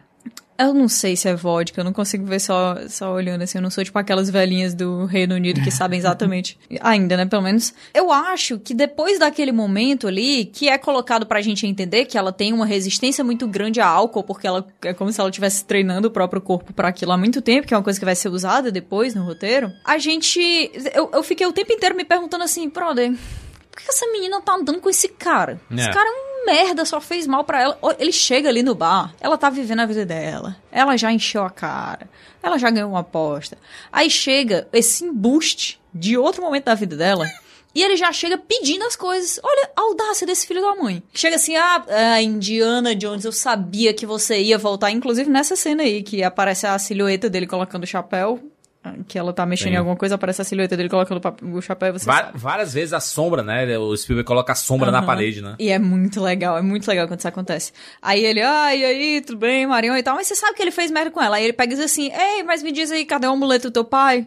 É tal, eu tô precisando disso, tô precisando daquilo, mas tem que ser agora, não sei o que. E ela fica tipo assim, amigo, o que é isso, né? Aí depois ele passa a dar trabalho pra ela o tempo inteiro, e ela fica beijando ele, meu Deus do céu, que me dá uma vontade de chegar, sacudir ela pelo ombro e dizer, mulher... Pelo amor de Deus, tu já passou por isso, tu vai nessa de novo. não, não sei, não sei. E ainda tem aquele momento, né, ali no final que ela tá tentando escapar e aí ela, apare ela aparece depois pra ele com o vestido. Aí ele, e aí, de onde é que você arranjou esse vestido? Aí ela, não, é, é, eu tava tentando escapar. Aí ele olha pra ela com uma cara assim super sarcástica e diz, é, você tava se esforçando quanto pra escapar? Como quem diz assim, ah, você tava seduzindo o cara e ia pra cama com o cara pra conseguir escapar? E eu fiquei tipo, nossa, brother, piada- piadas que envelheceram muito mal, né? não, tem umas... Mas assim, é de se esperar, né? É de se esperar. Um filme de 40 anos atrás. Esse tipo de coisa funcionava muito bem. Sim. Mas eu gosto muito da personagem da Marion, apesar de tudo. Eu acho que ela é legal, acho que a presença dela é bacana. Ela, em poucos momentos, é um problema mesmo pra ele. Ela, sim, é uma donzela em perigo, mas ela nem sempre é colocada como essa pessoa que tá só amarrada e gritando, apesar de que tem horas aqui que ela tá literalmente amarrada e gritando. Amarrado e né? gritando, é, mas, mas ela... Mas, ela, ela também participa, né? Ela também participa, ela oferece a solução. Eu acho, inclusive, que nessa teoria que o Rogério colocou aí pra, pra gente de Indiana Jones, ela coloca uma coisa no, no, nesse filme, nessa história, que não aconteceria se ela não estivesse lá, que é o aparecimento do medalhão. Uma coisa que o próprio Indiana não pode dizer sobre ele mesmo. Sem ela, não. Aí não ia ter, se eles não encontrassem o medalhão. Só que eles já tinham encontrado ela lá. Esse que é o negócio, entendeu? Tanto que chega, eles chegam junto com, com o Indiana Jones lá, né? Então, é- ela, é, ela é necessária, o Indiana não é. ela funciona, por exemplo, ela é uma personagem muito mais forte do que a do segundo filme. A do segundo filme, sim. Que a, a atriz é, inclusive, até a esposa do Spielberg. Ela só grita o filme todo. Ai, gente, é- isso dá tanta agonia, assim. Você fica, meu Deus, por que, que esse personagem tá nesse filme? E já no terceiro filme. Pra todo mundo. Já no terceiro filme você tem uma personagem mais forte, né? Que é a, a nazista lá e tudo mais. E aí ela, ela tem uma certa força, mas ela é traidora, tipo, ela não é a mocinha do bem, né? Então, é, mas é isso, né? É, primeiro, é aquilo que a gente falou, é um filme de 40 anos atrás, é uma emulação de coisas mais atrás ainda, né? Que são os seriados dos anos 20, os O anos próprio 30. Então, 007, né? Ele se inspira muito em coisas de 007, que é, naquela época era, né? Não, é, tanto que o Spielberg queria fazer um 007, né? Que é um cafajeste, cara. Sabe? Aqui, pelo menos, o... No 007, ele é um cafajeste que não é dito que ele é cafajeste, vai, digamos assim. Ele é, ele é, nossa, que pegador e tal. Aqui, pelo menos, você tem as pessoas falando, caramba, como você é um cafajeste, entendeu? Pelo É. menos isso, assim, Ele você sempre sabe que encontra ele é as pessoas e, e, e todo mundo tem uma história com ele, né? Diz assim, caraca, Todo mundo. Você Todo de mundo. novo. Tanto que a Marion, se você pensar bem, coitada da Marion, porque ele toma. é, Ele volta com ela agora, né? Quer dizer, ele volta na vida dela e ele larga ela de novo e ainda larga ela grávida. Porque lá no Cabelo de Cristal você vai descobrir que ela teve um filho com ele, tá ligado? Eu e ele de novo coisa, largou ela. Olha, nessa hora, se eu fosse a Marion, eu estaria torcendo pela bola de pedra. Que um dia vai esmagar esse homem. se a gente for enumerar assim, tipo, os momentos marcantes de, do- da franquia Indiana Jones, eu acho que a, a, a pedra rolando é a grande cena, né, de- da franquia Indiana Jones, né? Pelo menos assim, visualmente marcante. Eu acho que, pô, se você vê uma pedra rolando, você vai. Eu acho que assim, o mais importante é quando você pensa na cena e aí você vai lembrar de- do filme. Eu não consigo imaginar uma cena, uma pedra rolando e já não imaginar o Indiana Jones, sabe? É, é, nossa, imediatamente. Quando você vê uma pedra perfeitamente redonda, você já lembra de Indiana Jones. Não precisa nem estar rolando. Vai estar parada. Sim. Não, é, é muito icônico. Eu acho que essa cena. Eu acho que no primeiro filme tem essa cena que é muito boa. Tem a, a cena das cobras, que eu acho sensacional. A cena do avião, que eu acho uma das melhores cenas que existe. Sim. Toda aquela coreografia e aquela coisa parece que tá acontecendo mesmo, assim. Aquela hélice tá vindo na, na direção deles e eles passam por baixo, passam por cima e luta e cai no chão. E, é- é- e aquilo foi feito mesmo, assim. Negócio Tá meio uma- trapalhões uma- até, né? É meu. Ele dava tanta porrada ali. Mas é, é- mas é bem feito, né? Como a câmera não acelera, que nem nos Trapalhões, por exemplo, quando tem uma Sim. cena daquela acelerada, você leva a série e você realmente fica se importando com, a- com o Indiana Jones. Putz, vai dar ruim, vai tal. E eu acho que a, a terce- a- uma cena que também é muito icônica é a abertura da arca, que eu acho incrível. Eu acho toda aquela cena da, daquele ritual que eles fazem, eles estão com, com aquela roupa, aí abre, e aí você, putz, era areia, é isso? Sério mesmo? Era areia que tinha lá dentro? E aí não, aí vão ter aqueles fantasmas. Eu acho, eu já falei aqui, acho muito charmoso aquilo. Mas tudo, a trilha sonora daquela cena, é, tem os trovões, né? Tem- cara, é muito legal. O Belo, que ele tá de cosplay ali, do nada. Que aí ele abre a arca, é só areia, a galera olha pra ele e fica tipo assim, meu irmão. Porra, Tu botou essa roupinha aí, tu botou um turbante nada a ver. Não, e quanta gente não morreu? A humilhação. Eu vou dizer uma coisa. Se eu fosse o Belo, se eu morresse ali daquele jeito, eu pensaria, pelo menos eu não teria que conviver com essa humilhação pro resto da minha vida. É melhor mesmo que eu fique por aqui. Cara, porque pensa, essa arca da aliança, ela tem os, re- o re- os restos das tábuas de Moisés, dos Dez Moisés. Mandamentos, né? Dos dez mandamentos. Cara, pensa isso. Eu, eu adoro essa parte mística do Indiana Jones, sabe? Eu- tanto que o meu favorito é o terceiro, que é o Cálice Sagrado. Porque eu, eu amo esse negócio da parte mística, deles entrarem na tumba, ah, se ajoelha, o penitente passará, sabe qual é? Eu amo esses bagulho, eu acho isso incrível. E aí, por isso que eu gosto muito dessas partes mais mais místicas, assim, do, do Indiana Jones, e aí por isso que eu gosto, eu gosto muito da a trilha da, da arca, eu acho sensacional. Tanto que na Caveira de Cristal, eu acho que uma das poucas coisas que se salvam é quando eles estão lutando lá na área 51 no começo do filme, e eles quebram um caixote sem querer, e lá dentro tá a arca da aliança, tá ligado? Bom E aí toca, vem a trilha, isso é bom demais. Mas essa, Bom essa, demais, que- essa cena toda, inclusive da, da arca, é, os efeitos sonoros, eles são tão espetaculares, porque eles tiveram que criar efeito de pra tudo, né? De vento, de som da, da, daquelas coisas que estão saindo da arca, é, das reações das pessoas, rosto rangendo, tudo. Eles tiveram que criar tudo do zero. E isso foi tão fantástico pra época que o Oscar decidiu criar um prêmio especial pra esse efeito. Ele ganhou da- das nove indicações ao Oscar, que é doido, né? Recebeu nove indicações ao Oscar, Indiana Jones. E um deles era esse prêmio especial, né? Pro, pro, pra parte de, de som. E ele acabou ganhando quatro, né? Direção de arte, montagem, som e efeitos visuais. Porque efeitos visuais era impossível nomear. Porque a parte prática é fantástica. É maravilhoso.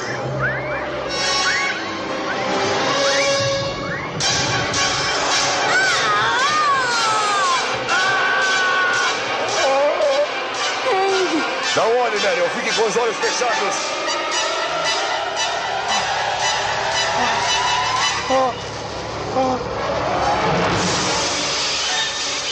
É, ele perde pra Carruagem de Fogo, né, cara? Que pelo amor de Deus, é a música das Olimpíadas até hoje, né?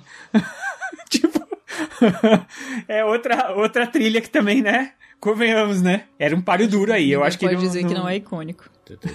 Caraca, mano, não tem Olimpíadas sem a música do Carro de Fogo. Então. Como, como é a música? Comemos, né? Eu sei, ela bem devagarzinho. É aquela.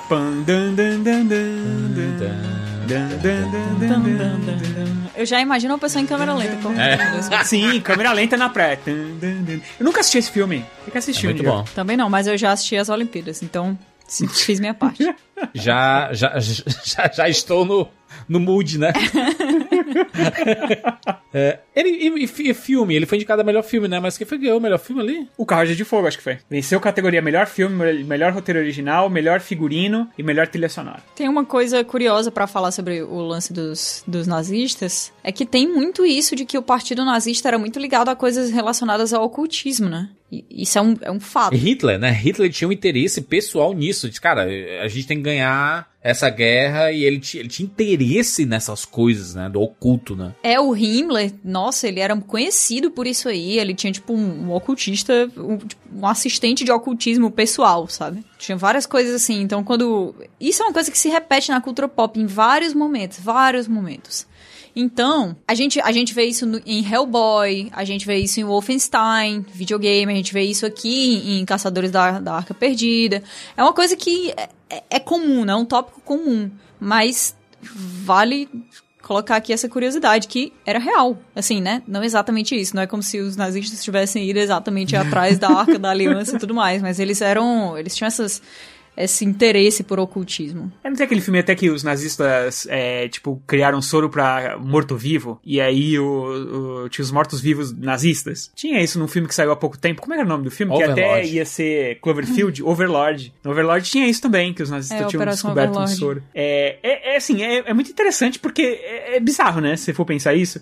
Você pegar um cara que, tipo, declarou guerra com o mundo inteiro e ele acreditava em fantasmas. Que os fantasmas podiam ajudar ele, o sobrenatural podia ajudar ele a ganhar a guerra, tá ligado? É, é muito doido. É por isso que a cultura pop vai se aproveitar mesmo disso, né? Porque são coisas que, assim, se você fizesse. Se, não, se a gente não soubesse que é, era verdade, você não quer acreditar, tá ligado? Nossa, parece Só muito cultura pop. mentira isso. Parece muito mentira. Ô, besteira essa história aí, não sei o que. Não, é verdade. é verdade. É muito doido. E aquele momento lá que o Indiana Jones tá todo ferido e, e ela fala assim: Ah, os anos passaram, né, Indiana, Jones? Aí ela, não, não foram os anos, é a quilometragem, né? a quilometragem é foda. Deus. que Meu Ai, mano. Aquela cena, se fosse, se fosse falar assim, ah, qual cena desse filme você não gosta? Eu acho que ia ser dentro do barco, cara.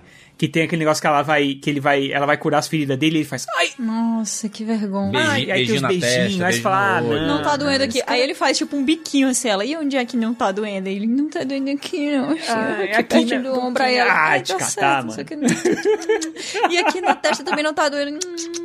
Ele dorme e, e ela ainda fala assim: Nunca vai dar certo pra gente, né, Indy? É, a gente nunca tem um tempinho, né? Digo, Minha filha, pelo amor de Deus, deixa esse homem dormir. É, Aproveite sua vida. pelo amor de Deus, né? É porque ela, ela é tão bacana e ele é tão cafajeste, né, cara? Que você não. É um casal que você não torce, assim. Você não quer. Você gosta do Indiana Jones, mas ele é muito cafajeste. Gosto, gosto, gosto dele sozinho. Ou tendo pequenos casos com pessoas aqui e ali. Na verdade, assim, existe todas, todas essas pessoas que são obcecadas com histórias do James Bond e que querem contar histórias do James Bond também envolve essa coisa de ser o cara mulherengo que tem um amante aí em cada lugar, que paquera todas as meninas e tal. Beleza, sem problema, paquerem, fiquem, façam o que vocês quiserem, mas não, não espere que esse cara, que você vai chegar perto desse cara e que ele vá mudar e se tornar de repente o amor da sua vida e vocês vão casar, entendeu? Não vai acontecer, né? É, acontece quando ele já tá com o quê? Uns 70 anos já. Aí que, é, mas aí aí, que ele dorme eu mesmo. concordo com ele. Aí é a quilometragem, é porque ele já cansou de correr. Já cansou, já não dá Cansou, mais, né? cansou. Não, o Harrison Ford ele já tem uma corridinha meio fuleira, né? Ele tem uma hora que ele tá em cima do. Que, que tem um- a gente não falou, né? Mas tem uns submarinos nazistas, né? E aí ele, ele, ele, tipo, ele tem que dar uma corridinha, ele já tá meio tiozão assim, né? Caraca, é o Indiana Jones, cara. 81. O cara é professor, juras. Eu acho que, eu acho que tem ele... que dar aquela não teve descansada. nenhum arqueólogo que depois de- do Indiana Jones falasse, caraca, né? O Ross, né? Ross, que ele é paleontólogo, arqueólogo, né? Ele- É, ele é Ele é paleontólogo, paleontólogo, e assim... Mas ele diz assim, você é Indiana Jones do, da, da paleontologia, né? Aí ele, Não, "Eu sou não é." É diferente. O, o Ross, que ele tem a minha capacidade física, que é nada. Então, assim, vamos respeitar. Ai, mas, mas com certeza, com certeza é, criou, é, tipo, Top Gun, sabe? Um monte de gente virou palent, é, paleontólogo, não. virou arqueólogo por causa de Indiana Jones. E aí descobriu que não tinha nada a ver com Indiana É, que era Jones. pincelzinho. Imagina quantas faculdades, quanta gente não foi pra faculdade, tipo, é isso? Aí pulava fora, sabe? Não, e aquela vontade, ó. Eu tenho muita vontade de ser Indiana Jones, de explorar o mundo, aí compra passagem assim pro, sei lá, pro Egito. Ah, eu quero entrar nas pirâmides. Aí vê assim, não é permitido entrar. Aí, vixe, que triste, vou voltar pra casa. Sonhos que morrem muito rápido, né? O cara desce no aeroporto lá do Cairo já com. Ele bota os fones e já bota a trilha sonora. Tum, É. cheguei, cheguei no Cairo. Aí. Cara, acho que se você colocar a trilha sonora, você pode até não entrar na pirâmide. A sua imaginação ela faz o resto. É, só você chegar lá, você aguentar o calor, passou, pô. Se até o Indiana Jones fica suando feito um, um porco ali naquela hora, vai dar Um certo. tempo atrás, Kátia, eu vi na beira-mar um cara com aquele detector de metais na areia. E eu falei assim, caraca. Eu vi isso um dia desse também. Não é? Eu Não fiquei é? assim, será... Eu fiquei, será que ele perdeu a aliança dele ou será que ele é só uma pessoa peculiar? Parece que é um cara que realmente ele tem esse trampo. O trampo dele é, é arqueologia isso aí, cara. Não é arqueo- arqueologia nada. cara- Ele fica procurando as coisas que a galera perdeu na praia lá, pô. Mas se o povo tro- trouxer, trouxer coisas do mar, o mar traz coisas. Não, mas isso aí é o urubuzice. O cara quer achar as carniças de alguém. Ele quer achar celular enterrado na areia, quer achar Moeda. relógio que é perdido. relógio, um colar particularmente grosso ali que ele consiga encontrar com detector de metais. Sei lá, mas eu já vi isso várias vezes recentemente. Eu acho que é um- um- uma coisa que tem ficado mais comum. Eu já vi umas três pessoas nos últimos anos, na época que dava pra sair de casa e ir até a praia, com detector de metal, sabe? E é uma. Assim. Tá- Que moda é essa? O que, que tá acontecendo? Será que eu devo? Será que eu devo comprar também um, um detector de metais? Será que eu vou ter como usar isso? Fica aí o questionamento. O que é arqueologia? Meu Deus aqui, do ó. céu. Pesquisei aqui. In- in- Infelizmente não existe mais o Yahoo Re- Respostas. É, Yahoo Respostas nos deixou. Que é triste. A biblioteca de Alexandria queimada mais uma vez. Arqueologia é a ciência que estuda as culturas e os modos de vida das diferentes sociedades humanas, tanto do passado como do presente, a partir da análise de objetos materiais. Aí, Kátia. Ele, é, ele é mais um caça-tesouro, ele é mais um ladrão, pra falar a verdade. Se a gente fosse colocar na categoria, ele é mais aqueles ladrões, aqueles caras que invadiam tumba lá no começo do século, no século passado, é, que invadia só e tipo roubava tudo que tinha lá, sabe? É, principalmente as coisas que você conseguia, eles conseguiam vender depois por valor. Ele é muito mais baseado nisso do que do que num arqueólogo de verdade, sabe? No trampo quando do chega- arqueólogo. Sim. Quando chega a galera do FBI lá, eles falam assim: ah, você, indiano. Ele- primeiro ele tá dando uma aula, ele diz assim: bom, não confundir com roubar, né? Que é um assunto nada a ver, a gente tá, pega o assunto pela metade ali, né? Mas fica aí a dica. E aí o pessoal diz assim: ah, você é Indiana Jones, professor, arqueólogo, especialista em ocultismo, e aí eles dão, tipo assim, uns três pontinhos e diz assim: tipo, obtainer, que é como se fosse conseguidor de coisas raras. Ora, conseguidor. Ladrão. Ladrão, Ladrão, mesmo. meu amigo, é tráfico. Mesmo porque, mesmo porque no, no, Mas é, cara, é tráfico ilegal de relíquia. Sim, e mesmo porque lá no começo do Cálice Sagrado, você descobre qual foi a influência dele, que era um ladrão, cara. Era um ladrão de tumbas lá, o cara que entrou, entrou lá e roubou lá um, um- uma a cruz lá e, e ele se baseia naquele, tanto que ele usa o mesmo chapéu até hoje, desde quando era moleque, ele sim, ele vi, ele falou, esse cara, é isso que eu quero fazer. E o cara era um ladrão, porra, sabe? Então, não era arqueólogo droga nenhuma, tá ligado? Eu queria ter, né, a habilidade, tipo do personagem do, do Alfred Molina ali no começo do filme. O Indiana Jones encontra, né, aquela pedacinho de pau pregado na, na, numa árvore, que era que os, os nativos atiravam, né, com aqueles, aqueles dardos, né, aquele... E aí... Zarabatana. Zarabatana. E aí o, o Alfred Molina pega assim, aí bota a mão no veneno e bota na língua. Hum, três dias. Três dias. Exatamente. É muito específico. Ele, ele faz assim, ó. Hum, três dias, eles estão atrás da gente, eles estão fazendo isso que eu fico com meu filho. Será, que ele, será que é uma coisa, uma planta muito específica que no terceiro dia tem gosto de frango, assim? E por isso ele sabe? Não, ele acha uma coisa enterrada assim, entra assim. Meu Deus, isso aqui é do século XII. E, tipo assim, do nada, assim. Ele sabia um monte de coisa, mas aí quando ele entra na tumba, ele parece que desaprendeu tudo, né? Porque ele vai eh, cair numa armadilha, o Indiana Jones segura ele. E ainda trai o Indiana Aí Jones. falou, ó, aqui, tem uma armadilha aqui, pô. Aí na volta, quando ele sacaneia o Indiana Jones, ele cai na armadilha, tá ligado? Tanto que nem mostra ele morrendo, né? Só mostra ele, já lá morto, tá ligado? Que a armadilha tinha pega, pego ele. É uma doideira, cara. Mas é, é muito ícone. Segundo a Ah, média é. Dos dados do Cadastro Geral de Empregados e Desempregados, Tô bem impressionado. Eu quero muito saber onde isso vai acabar. o salário dos, dos arqueólogos são de 3.136 reais, em média. Por isso que eles vão atrás de relíquia pra vender, né? Que realmente é Caraca, muito mano, pouco. É muito pouco mesmo. E, cara, você vê, esse, tem um, esses documentários sobre o Egito, eu, eu, eu adoro, tipo, quando os caras descobrem coisas e tal. Tem um que eu assisti há pouco tempo que mostrava é, que, que os caras descobrem, esses arqueólogos, como que, que essas pessoas, quem, era, quem elas eram, como elas viviam, qual o tipo de vida que ela tinha, o que, que ela comia tal. Porque eles estão encontrando os ossos, encontrando é, pequenos fragmentos ali de objetos, é, são, são escritos na parede, é, são desenhos, são é, potes, são vasos tal. E os caras conseguem descobrir. Cara, é incrível o trabalho dessas pessoas, assim. É um negócio. É fascinante, é maravilhoso. Fascinante. E eles passam um calor desgraçado lá naquele deserto maldito. Não tem ar-condicionado, não, na, nas tumbas, entendeu? É você se enfiar num buraco. Um dia desse. eu- eu- nossa, desculpa, é um assunto totalmente paralelo. Hum. Mas é porque eu tava pensando que ah, o grande desafio do No Limite é sobreviver numa praia do Ceará, né? Pois é. É. Você vê como é é aguentar vocês- o calor. A gente venceria. A Caixa não venceria, não. Não, não venceria, não. Eu, A Eu derreteria comeria, que nem eu comeria tudo. personagens do, do final do filme. Provavelmente. Ah, Aquela aliança derretendo. derretendo a na... A gente foi pra praia, a Kat colocou uma calça, uma a, a camiseta, uma jaqueta e um sombreiro, assim, de Que isso, mano? óculos com escuros. chapéu. E a, a roupa, é porque a roupa tinha proteção solar. Meu Deus do céu, mano. Não vou me expor, nem gosto tanto assim do mar. Catiuxa, vamos fazer a primeira prova. Aí ela sai no sol e derrete. Não, não.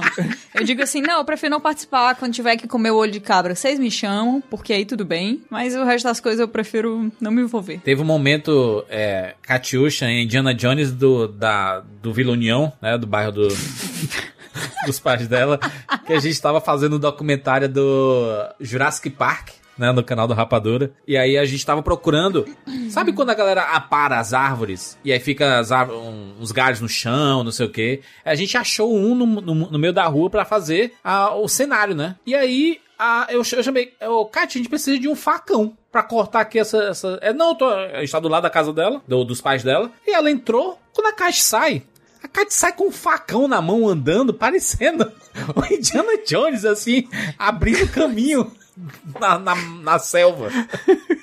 Pô, mas tem que saber operar um facão, pô.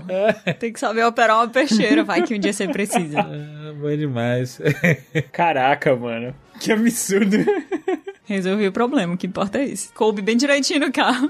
Esse primeiro Indiana Jones abriu a franquia, né? Foi o, que, foi o começo da franquia. Aí teve lá em 1984 o Indiana Jones e o Templo da Perdição. Teve em 89 o Indiana Jones e a Última Cruzada, que é um filme realmente grandioso, né? Esse é absurdo o negócio, com o Sean Connery. Em 2008 teve o Indiana Jones, é, o Reino da, Ca- da Caveira de Reino da Caveira de Cristal. Jesus Cristo. E vai ter um novo, né? Nunca vou me esquecer. Eu nunca vou me esquecer. Foi num dia. Eu fui assistir esse filme num dia 1 de maio. Se eu não me engano, foi na sexta-feira de estreia. É, era feriado, obviamente. E eu precisava trabalhar nesse dia, no escritório onde eu trabalhava. Mas, cara, eu, eu tava tão desesperado que eu comprei o ingresso. E aí é, eu, eu consegui adiantar o trabalho pra, pra poder ir. Eu encontrei com a, com a minha namorada, que hoje em dia é minha esposa. A gente se encontrou no meio do caminho pra assistir o filme. E depois eu precisava voltar pro trabalho. E aí eu voltei pro trabalho. Mas assim, eu tava. eu- eu- quando começou o filme, eu tava trem... eu juro, eu tava tremendo. Porque assim, Indiana Jones é um troço que fez parte muito da minha vida durante muito tempo. É, Eu sou, eu sou da época do VHS, entendeu?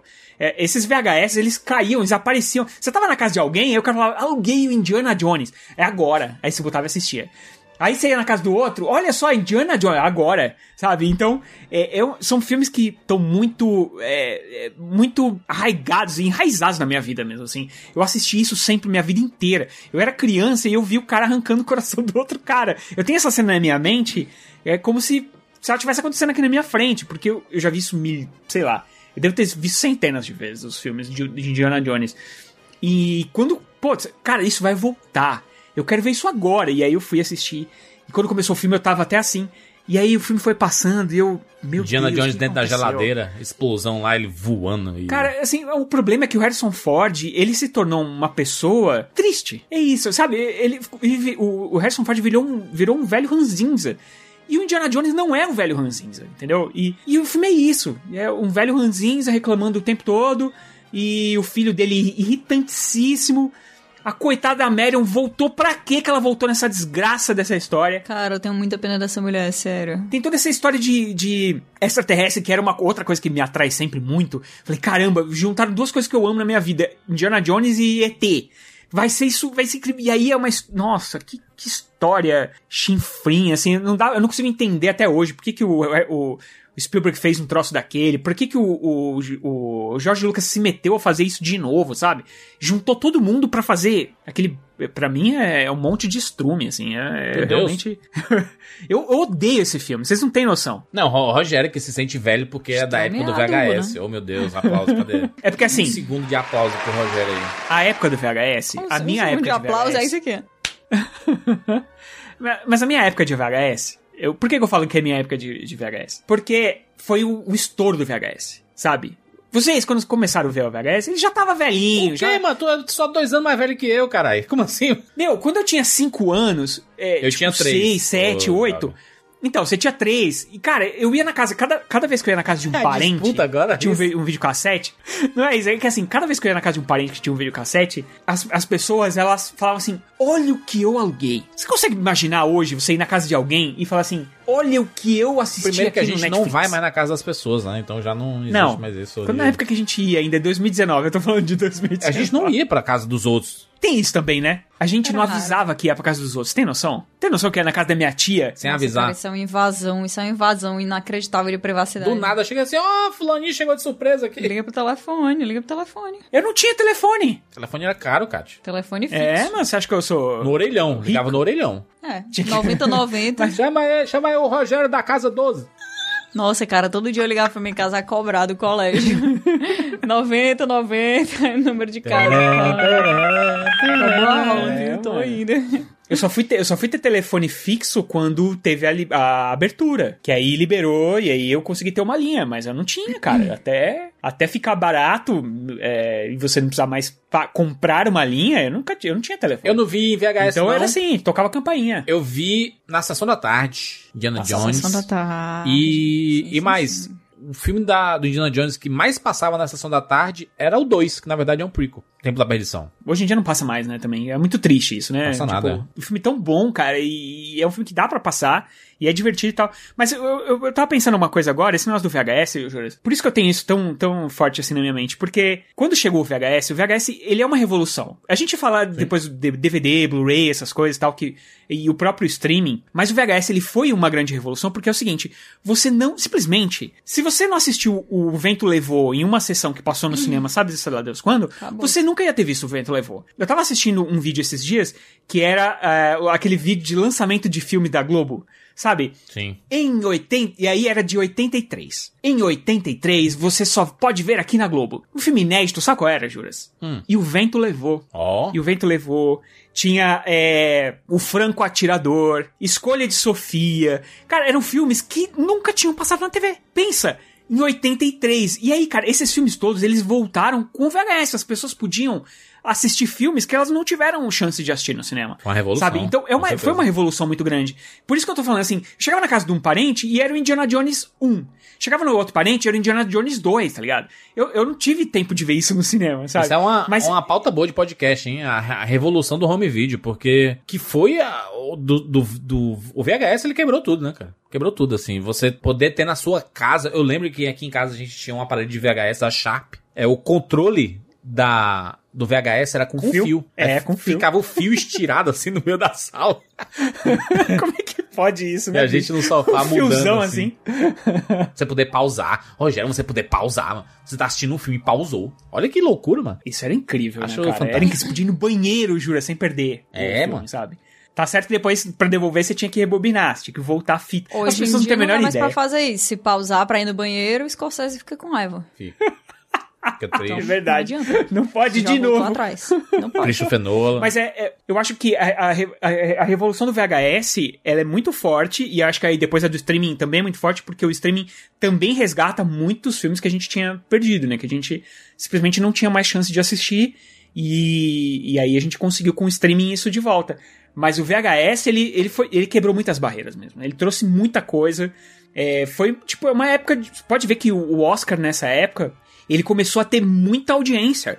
Não. Porque as pessoas consegui, começaram a conseguir ver aqueles filmes que. Porque é, assim, o cara viu o Oscar, ah, ganhou, sei lá. é, deixa eu pensar aqui, ganhou 1980, sei lá, um Estranho no Ninho. Ok, se ele não assistiu Estranho no Ninho no cinema em 1980, ele não sabe que filme é esse, bicho. tá ligado? Sabe. E não tinha onde assistir. Aí quando chega o VHS, pronto, ele tem a chance de assistir esse filme. E ele tem a, chance de assistir os filmes dos anos 70, dos anos 60, e pra trás, sabe? Até porque É- colocava, né, no, os, os filmes que tinham indicações, eles colocavam na caixinha indicados, a, indicada a 10 Oscars, sei lá. E aí chamava, né, todo mundo, meu Deus, esse filme foi indicado a 10 Oscars, assistir, porque vai ter a premiação e etc. Então era massa, era massa mesmo. As fitas duplas, nossa, lembra? Fita tripla. Era uma vez na América, se não me engano, uma fita tripla. As duas fitas, né, do Titanic clássico. Eu tinha as fitas. Você tinha as fitas também? Claro. Eu comprei. É. Comprei na pré-venda. O filme tinha bastidores também, né?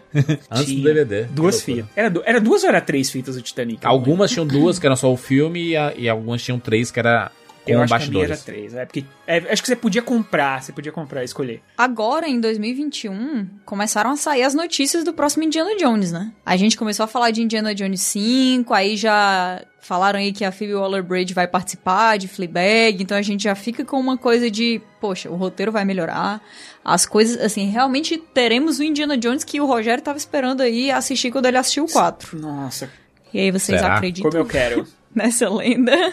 não sei. Eu não sei porque Não, o, o, Harrison o Harrison Ford não tem mais pique pra fazer o velhinho aventureiro, né? A não ser que ele faça o papel do pai dele, o do Sean Connery no, no, no 3. Não, ele vai fazer o papel dele mesmo, mas assim, eu acho que ele vai fazer alguma cena sim, eu acho que ele vai mostrar o lado aventureiro dele sim, mas não dá pra basear o filme na capacidade física do ator mais, mas eu também acho que nem precisa, sabe? Se eles conseguirem trabalhar isso bem no roteiro, pode até ser legal, porque eu tenho muito interesse em ver quem é o Indiana Jones hoje em dia, depois de tantos anos, depois de aposentado. As histórias que ele viveu e como isso transformou ele, tanto como professor, como, como pessoa também, e também como ladrão de artefatos. O Sean Connery, ele era. Ele já, já era um senhor quando ele fez o Indiana Jones, né? Então, é, ele também não tem cenas de ação. E, e funciona, você acredita naquele personagem correndo pra lá e pra cá e tal. Eu acho que dá pra fazer. O problema que eu acho pior é que, é que o Harrison Ford realmente. Ele tá. Ele tá ranzinza. Sabe? Você vê no, você vê no, no Blade Runner novo, ele tá ranzinza. Você vê ele no, no Indiana Jones, ele tá ranzinza, sabe? Mas, Rogério, o magistério deixa a pessoa assim depois de uns anos. magistério. Eu acho que o Indiana Jones ele não combina, sabe? E, e assim, trazer um personagem novo. Eles já trouxeram no Caveira de Cristal, no filho dele. Não deu certo. Pois é. Mas aí eles vão apresentar um novo, não sei. É, vai dar certo? Você não conhece esse cara novo. Você, você vai comprar ele? Entendendo como Spielberg e George Lucas trabalham, eles não ignoram mesmo o filme sendo ruim. Eles vão considerar. Eu, é, pode ser que eles não. Talvez não o filho único, né? Tem outros filhos aí. É, o Shia, o Shia LaBeouf não volta, né? Com certeza. O Ele neto tá mais dele. queimado que o neto dele. Indiana Jones Neto. Será que eles vão trazer uma Indiana Jones, uma, uma mulher? Seria massa. E aí também. entra a, a. Como é? A Phoebe, né? Mas não ela, né? Ela, ela não seria a Indiana Jones, né? Ela vai ser a roteirista do rolê. não, não, não, ela vai Não, ela vai, ela vai estar como. Ela vai estar como atriz. Assim, eu acho, Ela eu vai acho que escrever ela vai também, estar né? envolvida também no roteiro. Deve estar envolvida no roteiro. Tudo que a gente sabe é que ela vai estrelar. Mas seria um desperdício não colocarem ela nem um pouquinho perto do roteiro, porque ela é um gênio. É, mas o George Lucas não gosta que me mexe muito nos negócios quando ele escreve, né? Mas o George Lucas não vai escrever, né? Acho que o, o roteiro não é Acho que o dele. roteiro é dele, né? Não é? O roteiro, acho que o roteiro é dele. O Caveira de Cristal, o roteiro é dele. Mas por isso que é ruim. E aí esse roteiro aqui, se eu não me engano, é dele. Por isso que é ruim. é todo mundo de volta. É ele, é o Spielberg, a, a, a produtora lá, a Kathleen Kennedy. É todo mundo junto, é todo mundo de volta. Williams, John o Harrison Ford. ah, acho que se ele não voltar mesmo, ele volta em parte, né? Porque ele sempre vai estar presente. A, a história do Caveira de Cristal é do David Coep, o roteiro. Eu sei que a história da, da caveira de cristal em si é do George Lucas, né? Eu, eu acho que o George Lucas ele tem a ideia inicial e aí depois os caras trabalham um roteiro, assim. Que eu sei que ele, ele ficou muitos anos pra tentar encontrar qual o artefato que ele queria. Porque sempre tem que ter esse artefato mágico. E, e aí ele ficou muitos anos pensando do que, que ele ia fazer e tal. E aí ele encontrou a, a caveira de cristal, ele estudou tal. tal David o Coep, inclusive, foi que fez o roteiro de Jurassic Park, né? É dele, né? Fez de outras coisas também, né? Do Homem-Aranha, Missão Impossível. Guerra dos Mundos. Trabalhou bastante com Steven Spielberg, né? Mas ele tem um filme ruim também, não tem? Tem, tem alguns. Todos somos passíveis de falha. Muito bem, falamos aqui sobre Indiana Jones. Eu até esqueci o nome do filme. É, é, a, é a Arca da Aliança? Não, é o. A Arca Perdida. Caçadores, Caçadores da Arca Caçadores Perdida. da Arca Perdida. Meu Deus do céu. Deu um branco. Este filmaço que com certeza é um clássico da cultura pop. Estamos aqui seguindo um, tem uma sequência boa de filmes aqui, né? Grandes clássicos. Quer recomendar pra gente? Quer dizer aí, né? Qual você quer que a gente fale aqui? Será que a gente podia falar? Sabe do que, que a gente poderia falar? A gente poderia falar no próximo aí de filme nacional, né? A gente não tem nenhum filme nacional aqui com- no, no Clássicos da Cultura Pop. Poderia Eu ter. acho, hein? Eu já tenho uma ideia hein? Qual, Tem muita coisa boa, hein? qual poderia ser? Tem alguns clássicos aqui que são nem- absurdos, né? É, fala pra gente, fala pra gente nas redes sociais, vai lá no Twitter, segue a gente em arroba rapadura, ou no Instagram em arroba cinema com rapadura. Fala pra gente quais são as suas ideias pros próximos episódios dos clássicos da cultura pop por aqui, pra gente Marca o discutir Telecine, esses né? grandes filmes. Marca o Telecine também. E falando nisso, né? Quem quiser assistir Indiana Jones, e que eu realmente indico que as pessoas revejam, é fácil, né, Júlio? Tem no Telecine, não só o primeiro, como todos os, filmes de Indiana Jones. Todos Indiana os Jones. Indiana Jones. Todos. É, o Câmera de Cristal não precisa ver, não, tá? Assiste, mas assiste. Eu, eu, eu, eu tô curioso porque eu, eu assisti Indiana Jones 4 apenas uma, Uma vez. vez. Não me diga. Eu já, eu não, eu já caí nessa armadilha de assistir de novo esse. Eu quero ver, eu quero ver. Que eu falei assim, eu acho que eu tava num hype muito alto, por isso que eu não gostei. Aí fui assistir de novo e falei, meu Deus do céu. É isso, jovens. Finalizamos mais esse podcast. Muito obrigado a você pelo feedback. Eu sei que vocês curtem bastante é, essa série Clássicos da Cultura Pop. A gente tá fazendo com muito carinho aqui todo mês. A gente tá trazendo um grande clássico pra você assistir e a gente poder comentar aqui é, com todo mundo. É isso, nos encontramos na próxima semana. Tchau.